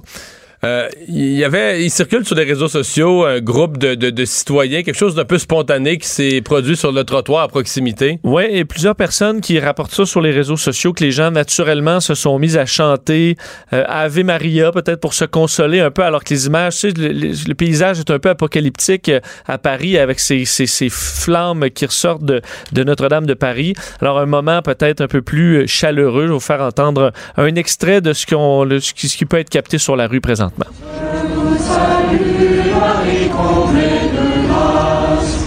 Le Seigneur est avec vous. Vous êtes bénie entre toutes. Bon, les prières. Euh, qui sont chantées. On parlait du Ave Maria aussi, d'autres chansons qui euh, qu'on peut attendre dans les rues de Paris qui contrastent un peu avec, euh, avec les flammes. Euh, peut-être rapidement te dire qu'on attend toujours un point de presse d'Emmanuel Macron qui devrait bon, se, bon, parler pendant dans les prochaines minutes. Et déjà, on lance une, une enfin, la Fondation du patrimoine français lancera demain une collecte nationale pour reconstruire Notre-Dame de Paris. Mais là, je te disais, on avait déjà un budget là, de plusieurs dizaines de millions de dollars pour, euh, pour renouveler, rénover la, structure, ce qu'on était déjà en train de faire. On avait demandé au départ 100 millions. on compte en milliards. Ben, ce sera des, ce sera des milliards. Euh, alors, est-ce que on sera prêt à faire ça? Euh, en tout cas, la collecte sera lancée demain. Et euh, je, je, je, vois différentes sources semblent dire quand même que euh, les, les, les, reliques des œuvres d'art précieuses, on a quand même réussi à sortir quelques des éléments précieux des, des en fait de l'incendie avant que avant qu'il soit trop tard. Sûr que les vitraux sont, sont une grande partie des de, de, de, ce qui est précieux aussi et ça malheureusement les nouvelles n'étaient pas très bonnes. On parlait de plusieurs de ces vitraux qui ont volé en éclats ou qui, qui sont qui sont cassés depuis le début de l'incendie. Merci Vincent. Le retour de Mario Dumont, l'analyste politique le plus connu au Québec. Cube Radio. Et c'est maintenant l'heure de parler sport. Euh, Dave Morissette qui est là. Salut Dave. Hey, allô les gars, ça va bien? Oui, oui, oui. On a beaucoup de choses à dire sur le hockey, mais euh, il y a eu un événement encore plus. Euh, encore plus émouvant. J'en ai parlé d'ailleurs, même si c'est pas une émission de sport, dans mon émission ce matin à LCN, j'en ai parlé de ce retour époustouflant, très émouvant de Tiger Woods. Et moi, euh, puis, tu sais, Mario, peu importe ceux qui ne suivent pas le sport, Tiger Woods, de voir ça, moi, hier, c'était une journée tu sais, j'avais hâte au match de hockey, mais j'avais hâte de voir ce que Tiger Woods allait faire, puis je croyais pas, je sais pas si c'est sûr, si c'était de même, mais je me disais, ça se peut pas qu'il va revenir, puis plus le match avançait, plus on disait, OK, oui. Puis moi, là, la plus belle scène, c'est Tiger Woods, c'est 14 ans, 14 ans après avoir gagné euh, son, dernier Masters, mais euh, la scène avec son fils, il termine, le gars est soulagé, c'est une célébration en famille, c'est le retour d'une vedette, d'un idole qui, qui, revient au sommet d'un sport. Mais qui revient de loin, là quatre opérations dans le dos. Euh, il y, a, un an et demi, deux ans, retrouvé dans son camion, son SUV. Il prenait, il était rendu ben, addict aux médicaments. Il dormait au volant tellement qu'il était addict aux médicaments. Les scandales. Les, scandales. Tiger Woods. Imaginez-moi, là, mentalement, puis, j'ai joué, j'ai joué au hockey dans la Ligue nationale, ça a tout pris pour que je me rende là. Puis tu sais, je vais être honnête aujourd'hui, je savais que j'allais pas jouer longtemps. Je regardais autour euh, le talent qu'il y avait autour de moi, puis les jeunes qui poussaient. Moi, je suis arrivé à 28 ans, puis je me disais, tabarnouche, j'avais des gars qui arrivaient à 6 pieds 5, 6 pieds, 6 pieds 4, qui faisaient le même job que moi. Mais Tiger Woods, a 43 ans, tu sais, 43 ans, euh, encore au sommet, tu parles d'opération, de tout ce qu'il a vécu mentalement, aussi, soit tellement fort. Tu sais, la préparation, pour, pour un, événement comme un, Masters. Tu sais, tu prépares ça des mois en avance, puis la concentration que ça prend le golf. Moi, je ne sais pas si tu un grand golfeur, Mario. Euh, j'ai déjà joué, mais, ça fait 13 ans que j'ai pas joué. J'ai déjà joué énormément. Ça. Ben, faut que tu sois. Le, golf, pour moi, c'est le sport le plus difficile parce que tu peux pas penser à d'autres choses. Non, c'est dans la tête. C'est pour ça que je suis pas bon. C'est dans la tête. Tu manques un coup. Puis je regardais les potes, il y a les coups de départ qu'il a fait que ce soit au 16e, ou au 18e. C'est juste voir la foule au 18e. Puis tu dis, OK, là, non, mais il n'y a pas le choix, là. Faut, faut qu'il le fasse. Faut, faut, que ça rentre. Moi, là, écoute, non, je lève mon chapeau. C'est pour moi l'événement du week-end Tiger Woods. Bon, euh, avant, de, avant de parler des, des séries, euh, il y a un entraîneur, je devrais dire, il y a une équipe pour qui s'est trouvé un entraîneur aujourd'hui? Oui, Alain, Alain Vignon qui est Flyers de Philadelphie. Puis euh, moi. On l'avait-tu vu venir, ça? On en parlait, on en parlait, mais je suis toujours surpris, puis toujours heureux de voir quand c'est un entraîneur francophone. Je le sais que il y en a qui n'aiment pas ça entendre ça, là, mais c'est important. C'est important qu'il y en ait dans la Ligue nationale, puis souvent, au Québec, nos entraîneurs n'ont pas la chance. Alain Vigneault, c'est un, gars de carrière, il a fait plusieurs équipes, mais tu sais, Michel Terrien, qui est un ami, moi, je me demande toujours, Michel, va-tu se replacer? Tu sais, ça dépend toujours qui tu connais. Euh, à travers la ligue. Puis les, euh, moi, Dave Axtall était l'entraîneur, puis c'est un ami, un gars avec qui j'ai joué avec les Flyers de Philadelphie. Puis j'ai parlé avant son congé dimanche l'an passé. Puis il me disait j'ai un bon club, j'ai un club. Il dit il manque juste quelques éléments. Je pense qu'Alain avait peut-être le choix avec quelques équipes qui tournaient autour d'Alain Vigneault, mais euh, j'ai hâte de voir ce qu'il va faire avec ça, avec les Flyers de Philadelphie, parce qu'on a du talent à Philadelphie là tu sais, ça soit euh, Sean Couturier qui est là. Euh, tu sais, c'est vraiment, on a une bonne équipe, mais à suivre euh, Alain Vigneault à Philadelphie. Bon, si on parle des matchs d'hier, ben Écoute, euh, deux, équipes, je pensais pas qu'on allait arriver là, mais après trois matchs, deux équipes font déjà face à l'élimination et pas les moindres. Bon, les Penguins de Pittsburgh, on s'entend qu'ils ne sont plus ce qu'ils ont déjà été, mais parce qu'ils sont des anciens champions de la Coupe Stanley, des batailleurs. Moi, je, me disais, ils vont nous surprendre en série, là, les Penguins. Et euh, Tampa Bay aussi, les deux, c'est 0-3.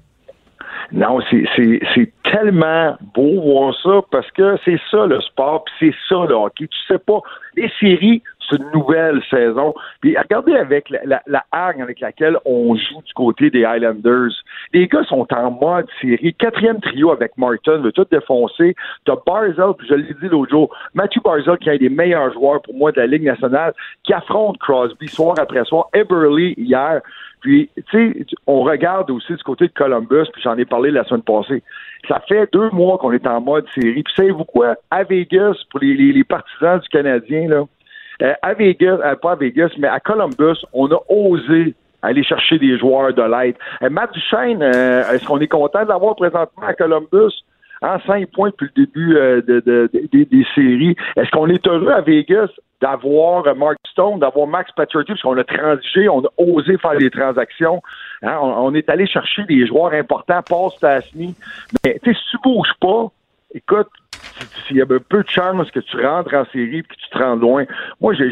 on en connaît, on en connaît une équipe qui n'a pas bougé du tout, là. Ben, exactement, mais, mais je comprends. Ah, ah, Mario, moi, là, Écoute, j'étais avec Michel Bergeron la, la, la, journée des transactions, la date limite des transactions, puis je pouvais pas croire que le Canadien ne bouge pas. Le but, c'est d'entrer en série. Ah oui, puis il y en a des bons jeunes. Donne-les pas. Si tu veux pas donner tes top prospects, donne-les pas. C'est pas tout le monde qui a fait ça. mais Matt Duchesne, est-ce qu'il est pas pire? En plus, là, je vais vous dire quelque chose. Matt Duchesne, demain matin, le Canadien lui fait une offre. Matt Duchesne vient à Montréal. Puis je le sais, Mario, tu as parlé de hier, hier, il a fait un but, trois passes? Euh, hier, hier, je pense c'est un but, un but net. C'est euh, ce week-end qu'il a fait. un but, passes. Non, mais à date, là, il marche euh, fort, fort, fort. Ouais. Oh, il marche hier, il a encore marqué. Mais, mais Matt Duchesne a de la famille à Montréal. Euh, ça serait peut-être une bonne acquisition pour le Canadien, où on va dire, oh non, il y a une mauvaise attitude, Matt, on n'en veut pas. Ouais. Encore quatre matchs ce soir, dont euh, Toronto-Boston. Ben, on va surveiller ça et on s'en reparle demain. Merci beaucoup, Dave. Hey, merci les gars. Demain, bye. Salut. Euh, donc, Vincent, toujours euh, évidemment les flammes qui continuent de ravager euh, la cathédrale Notre-Dame de Paris. Oui, et ben, on, je disais que quelques œuvres d'art avaient été sauvées. C'est le cas, on confirme, entre autres, la Sainte Couronne, je disais, qui est une des, reliques les plus importantes de Notre-Dame de Paris, aurait été sauvée des flammes. La tunique de Saint-Louis aussi. Alors, on est allé chercher quelques, quelques trucs. Ce qui est inquiétant, par contre, c'est qu'on s'inquiéterait pour la, ce qu'on appelle le Beffroi Nord, parce que j'ai l'impression qu'il y a une des tours de la façade euh, euh, c'est un clocher, ça. c'est le, le, clocher du Beffroi Nord qui. Euh, non, excuse-moi. Le, le, beffroi, de la, tour, nord. qui euh, menacerait peut-être de tomber. On dit si ça, ça tombe, ça pourrait vraiment causer des dommages majeurs.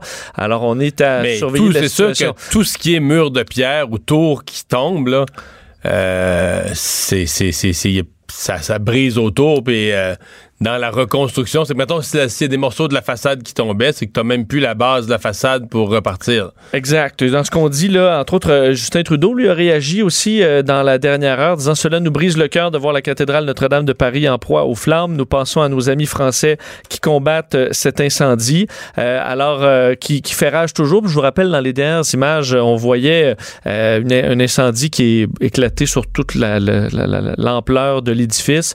Alors, on mais c'est tout. Ce qu'on voit, c'est au complet, de la nef au cœur, euh, le transept, tout, tout est tout est un immense champ de flammes, là, en tout cas, dans les images aériennes qu'on voit avec le drone de la police de Paris. On semblait avoir retardé un peu le point de presse d'Emmanuel Macron, qui est allé visiter avec la mairesse là, aux abords du, euh, de, de, l'incendie. Alors, on prévoyait un point de presse aux alentours de 16h30. Ça n'a toujours pas eu lieu. Alors, on l'attend de, de, minute en minute. Vous pourrez le surveiller dans le bulletin de nouvelles euh, qui, qui, qui, va suivre, évidemment, s'il y, a du, s'il y a du nouveau.